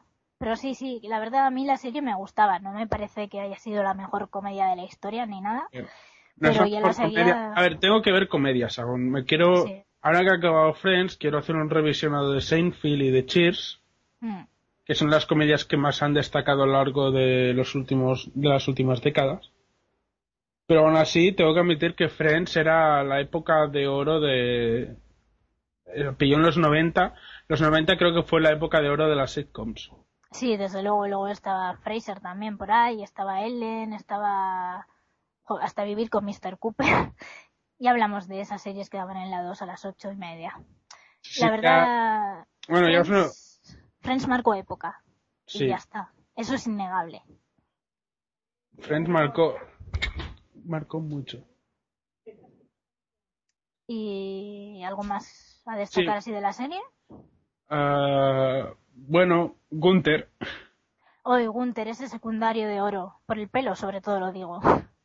Sí, encima los momentazos de él intentando re- declararse a Rachel o cuando se creen que es gay y esas cosas. Sí, sí, sí. Me reí. Y el, o el- el padre de Chandler, que era Kathleen Turner. Sí, oh, o sea, cuando aparece el padre que digo, será un hombre vestido de mujer y veo que es ella. Ay, cómo me reí. O sea, en serio. A mí me pareció súper divertido. La verdad, tengo muchos, muchos recuerdos buenos de muchos capítulos. Y la serie me gustó. Eso, yo siempre diré que Ross y Rachel fueron cansinos, que su relación también me llegó a cansar. Pero en el último episodio no sal- lloré, no lloré, pero llorar, llorar, porque me tuve que contener. Me pareció tan triste, bueno, y tan bonito a la vez, pero esa puerta cerrándose y la cámara enfocando al marco de la puerta de la merilla, ay, Ay, no me lo recuerdas. Mira, ahora mismo se estaba poniendo la carne de gallina, o sea. ay, que se me ha Es- puesto también los pelillos de punta. Sí, sí, es lo que es lo que te iba a decir. Friends es de las pocas series que me ha emocionado, junto con Doctor Who y creo que ya lo dije en su momento. Doctor Who, Friends y Fringe son las tres series que más me han emocionado en la vida. No, la verdad Y bueno, al final de Lost a lo mejor un poco, pero no me emocionó tanto como mucha gente os ha emocionado. como a mí, por ejemplo, que yo Exacto. se me quitó hasta un constipado con el segundo visionado del capítulo final. No, la verdad, eh, cuando una serie te, te gusta y te hace sentir cosas y al final te emociona porque se acaba y porque ya vas a, esas personas salen de tu vida de alguna manera, eso es que ha conseguido lo que pretendía. Además de entretenerte, que esa gente forme parte de tus vidas y los personajes de Friends yo creo que forman parte de la tuya, forman parte de la mía, y todos los que disfrutaron durante 10 años o más con ellos. Además que una serie de estas características de tal duración, de 10 temporadas, es, es toda una vida. Has pasado, o sea, has pasado 10 años de tu vida con esa, con esa gente. 10 años siguiendo sus peripecias y cuando llega a su fin, es eso, es normal, los echas de menos. Y además también ha dejado un hueco en la cultura el hecho de que casi todo es lo que está, es lo que leí el otro día, creo que en el blog de Adri, de uno de los blogs de Adri, o, o me lo dijo alguien, es eso. Y es una de mis teorías, por ejemplo. Entre los Simpson, Padre Familia y Friends, tienes tú las referencias frikis que puedas hacer a lo largo de tu vida. Cualquier cosa, sí. casi cualquier cosa se puede referenciar con una de estas series. Y Friends es, es, un es, es genial. Tiene un montón de referencias y hasta yo, hasta yo y unos amigos tenemos un bar que es el Bar Friends, que es un bar donde vamos a sentarnos a un sofá. Ah, eso está muy bien. Aquí en Barcelona. Si nadie, si alguien es de Barcelona, se lo recomiendo. Es un bar que está en la Gran Vía, cerca de Plaza Universidad, que se llama Aromática. La, aroma- la Aromática Café. Os la recomiendo. Hacen unos cafés muy buenos, unos batidos muy buenos y unas crepes buenísimas. Y no nos pagan la promo, ¿eh? No os penséis. No, no, no, aquí no están contratados. Que de hecho, grandes, mo- he, he pasado grandes momentos en ese bar y he tenido momentos de inspiración bastante guays. Mm. Ahí con el café a las 8 de la mañana es agradable. Bueno, algo más sobre Friends. Yo creo que no tengo más que añadir. No, no, tampoco quiero alargarme mucho más, es eso. Los DDs que da y no, o sea, la gente que dice que How I Met Your Mother es la nueva Friends, lo siento, son dos series completamente diferentes. O sea, tienen cosas en común, muchas, todos a decir, tienen muchas cosas en común, incluso capítulos que cuando veía Friends me acordaba de algún capítulo de How I Met y viceversa. Pero aún así, no tienen nada que ver. Os lo digo, oyentes. Yo creo que Cómo conoce vuestra madre y Friends no tienen nada que ver. Las dos son muy buenas y a las dos las quiero mucho. Pero tengo que admitir que no tienen nada, no tienen nada que ver. Una serie es sobre unos amigos en Nueva York y la otra es cómo Ted conoce a su, a su, a su mujer, las historias de esos amigos, las interrelaciones y toda la mitología que han creado en su mini universo. Porque en Cómo conoce vuestra madre han creado un mini universo. Sí. En Friends no, es- no, no, han, cre- no han llegado a crear el mini universo, aun teniendo su, sus historias y ahí, pero aún así no es tan un universo cerrado como, como conoció vuestra madre. Que tiene sus propias normas y sus hechos, como un capítulo de la sexta temporada, que es el capítulo de los cócteles, que cada cóctel te hace reaccionar de un modo diferente, que en realidad son cosas que a lo mejor en la vida real puedes ver cosas parecidas. Pero es que su, su universo, sus normas, su- sus historias, lo encuentro como dos cosas diferentes, con cosas en común, pero diferentes. Y me explico fatal, pero es así. No, no, yo te entiendo perfectamente. Espero que los oyentes también. Perdona. bueno, pues eh, pasamos ya de sección, ¿verdad? Sí, bueno, ya hacemos... Bueno, nos había- queda ya. Habíamos dicho de hacer el meme de Adri, Sí. pero creo que lo tendremos que hacer en modo turbo porque no nos queda mucho tiempo. Debemos estar a punto de llegar a las dos horas. Uy, madre mía, que todavía tenemos que agradecer a nuestros oyentes.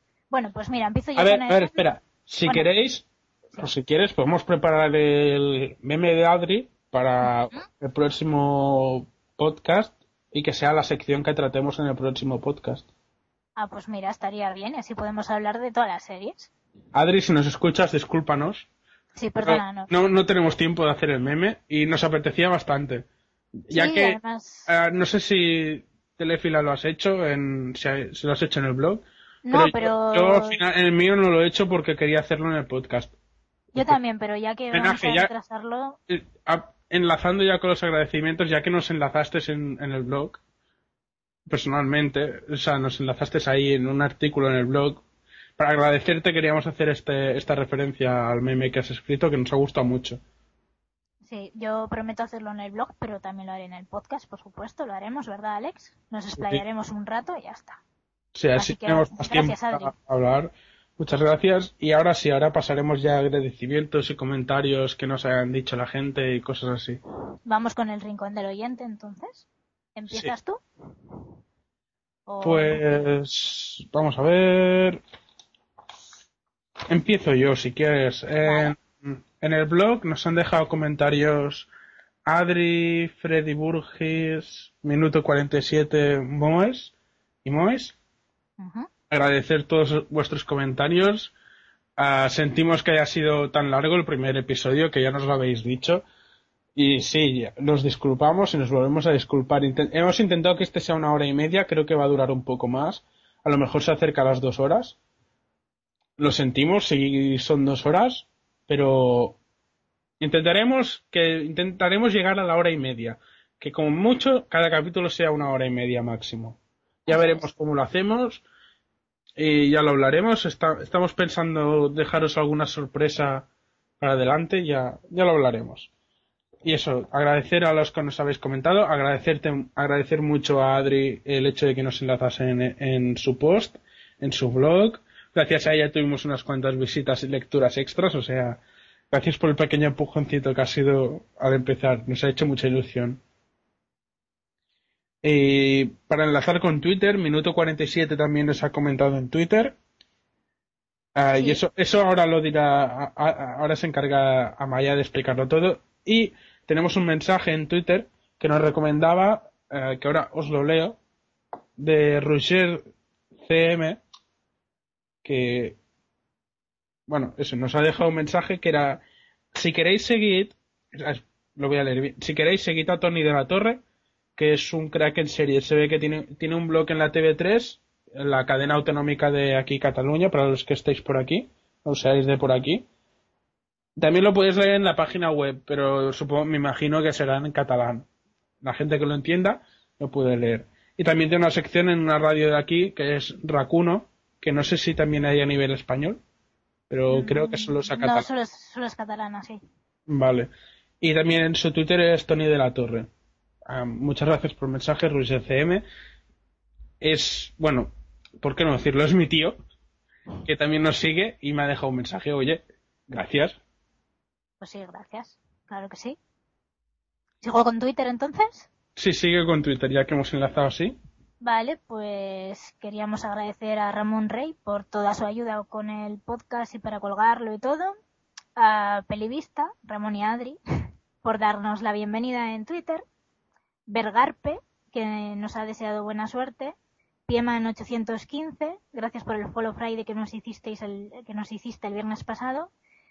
Olivaul, eh, como un Fénix, Eva RF, Hola Evis, Ges Cortés, Oscar, Juchu, que nos ha retuiteado varias veces, Buckingham por sus sugerencias para próximos programas, eh, Narumas, Ramper, Ger7 y también tenemos 10 amigos en Facebook.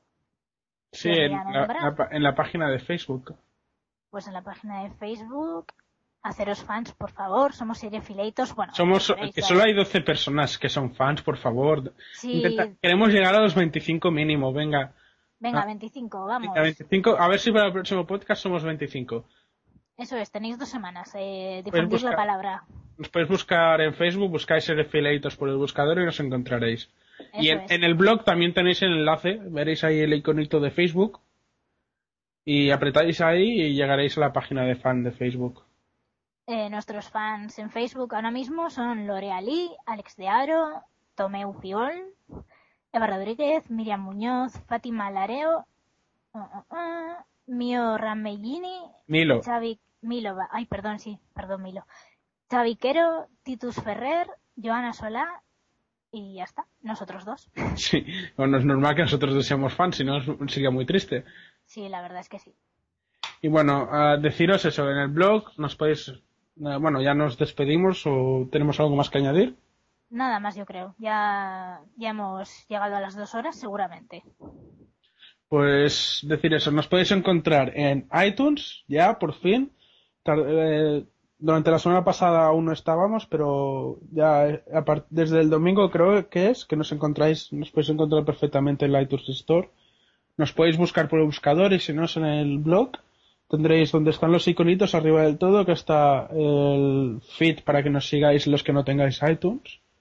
También está el, el enlace directo a iTunes. Nos tenéis el Twitter, que sería arroba en Facebook como seriefilators. Tenéis para mandarnos un mail a seriefilators arroba gmail. Y el blog, por supuesto, es seriefilators.wordpress.com. También nos podéis encontrar en nuestras cuentas personales de Twitter, a Alex, Alex Cliffhanger y Telefila. Y bueno, nos podéis encontrar por aquí, dejadnos comentarios, aunque sea para mandarnos a la mierda por hacer el programa demasiado largo. Por, por Ah. estar espesos, por ejemplo, que yo reconozco que hoy estoy espesa, pero bueno. Sí, intentaré mejor todo esto lo intentaremos mejorar en próximos programas. Recordad, sobre todo, que este es el segundo, que los próximos serán más cortos, lo prometemos. Sí, que prometimos que este iba a ser más corto y ya lo ha sido, así que el siguiente de momento, más oye, es- debe ser casi media hora más corto, así que, ale, Pues es, es mucho tiempo, ¿eh? Mucho tiempo. sí, sí. Así que nos esperamos escucha, espero, esperamos que os haya gustado. Nos podéis dejar eso, nos podéis dejar cualquier crítica, cualquier opinión ah, sobre lo que hemos hablado, cualquier cuestión que hayamos dejado a medias. Podéis decir Ah. que el paciente inglés mola, pero que Mis Agente Especial 2 es una mierda. Nos podéis decir, nos podéis mandar a la mierda por liarnos e irnos por las nubes, porque admitimos que aún no, no hemos hecho. Es lo que tiene grabar sin casi guion, porque no tenemos casi guion. No, tenemos cosas apuntadas en hojas. Y Sí, sí, eh, seguimos con la libreta. Yo me es apunto todo en una libreta. Bueno, como Bangal, ya está. Sí, yo tengo ahí mi libreta del podcast y voy escribiendo las cosas porque Mira, me va mejor con la libreta, voy, a- voy apuntando, tachando, pues más rápido, lo encuentro mucho más rápido. Y eso, perdonad, intentaremos mejorar en los próximos programas. Y eso, si queréis recomendarnos secciones o cualquier tontería que se os ocurra, tranquilos, mandárnosla, lo miraremos y lo incluiremos en próximos podcasts. Que ya tenemos Así. una pendiente que serán series nostálgicas que la veréis próximamente. Sí, eh, series entendidas también por dibujos. O sea, si tenéis, si queréis que hablemos de alguna serie porque os hace ilusión, mandárnoslo, que nosotros lo haremos. Y nada más, ¿verdad? Ya? Bienvenidos a Seriefilators y espero que os haya gustado este rato de charla entre nosotros. Eso es. Bueno, pues y no conduzáis ebrios. hasta dentro de 15 días. Adiós.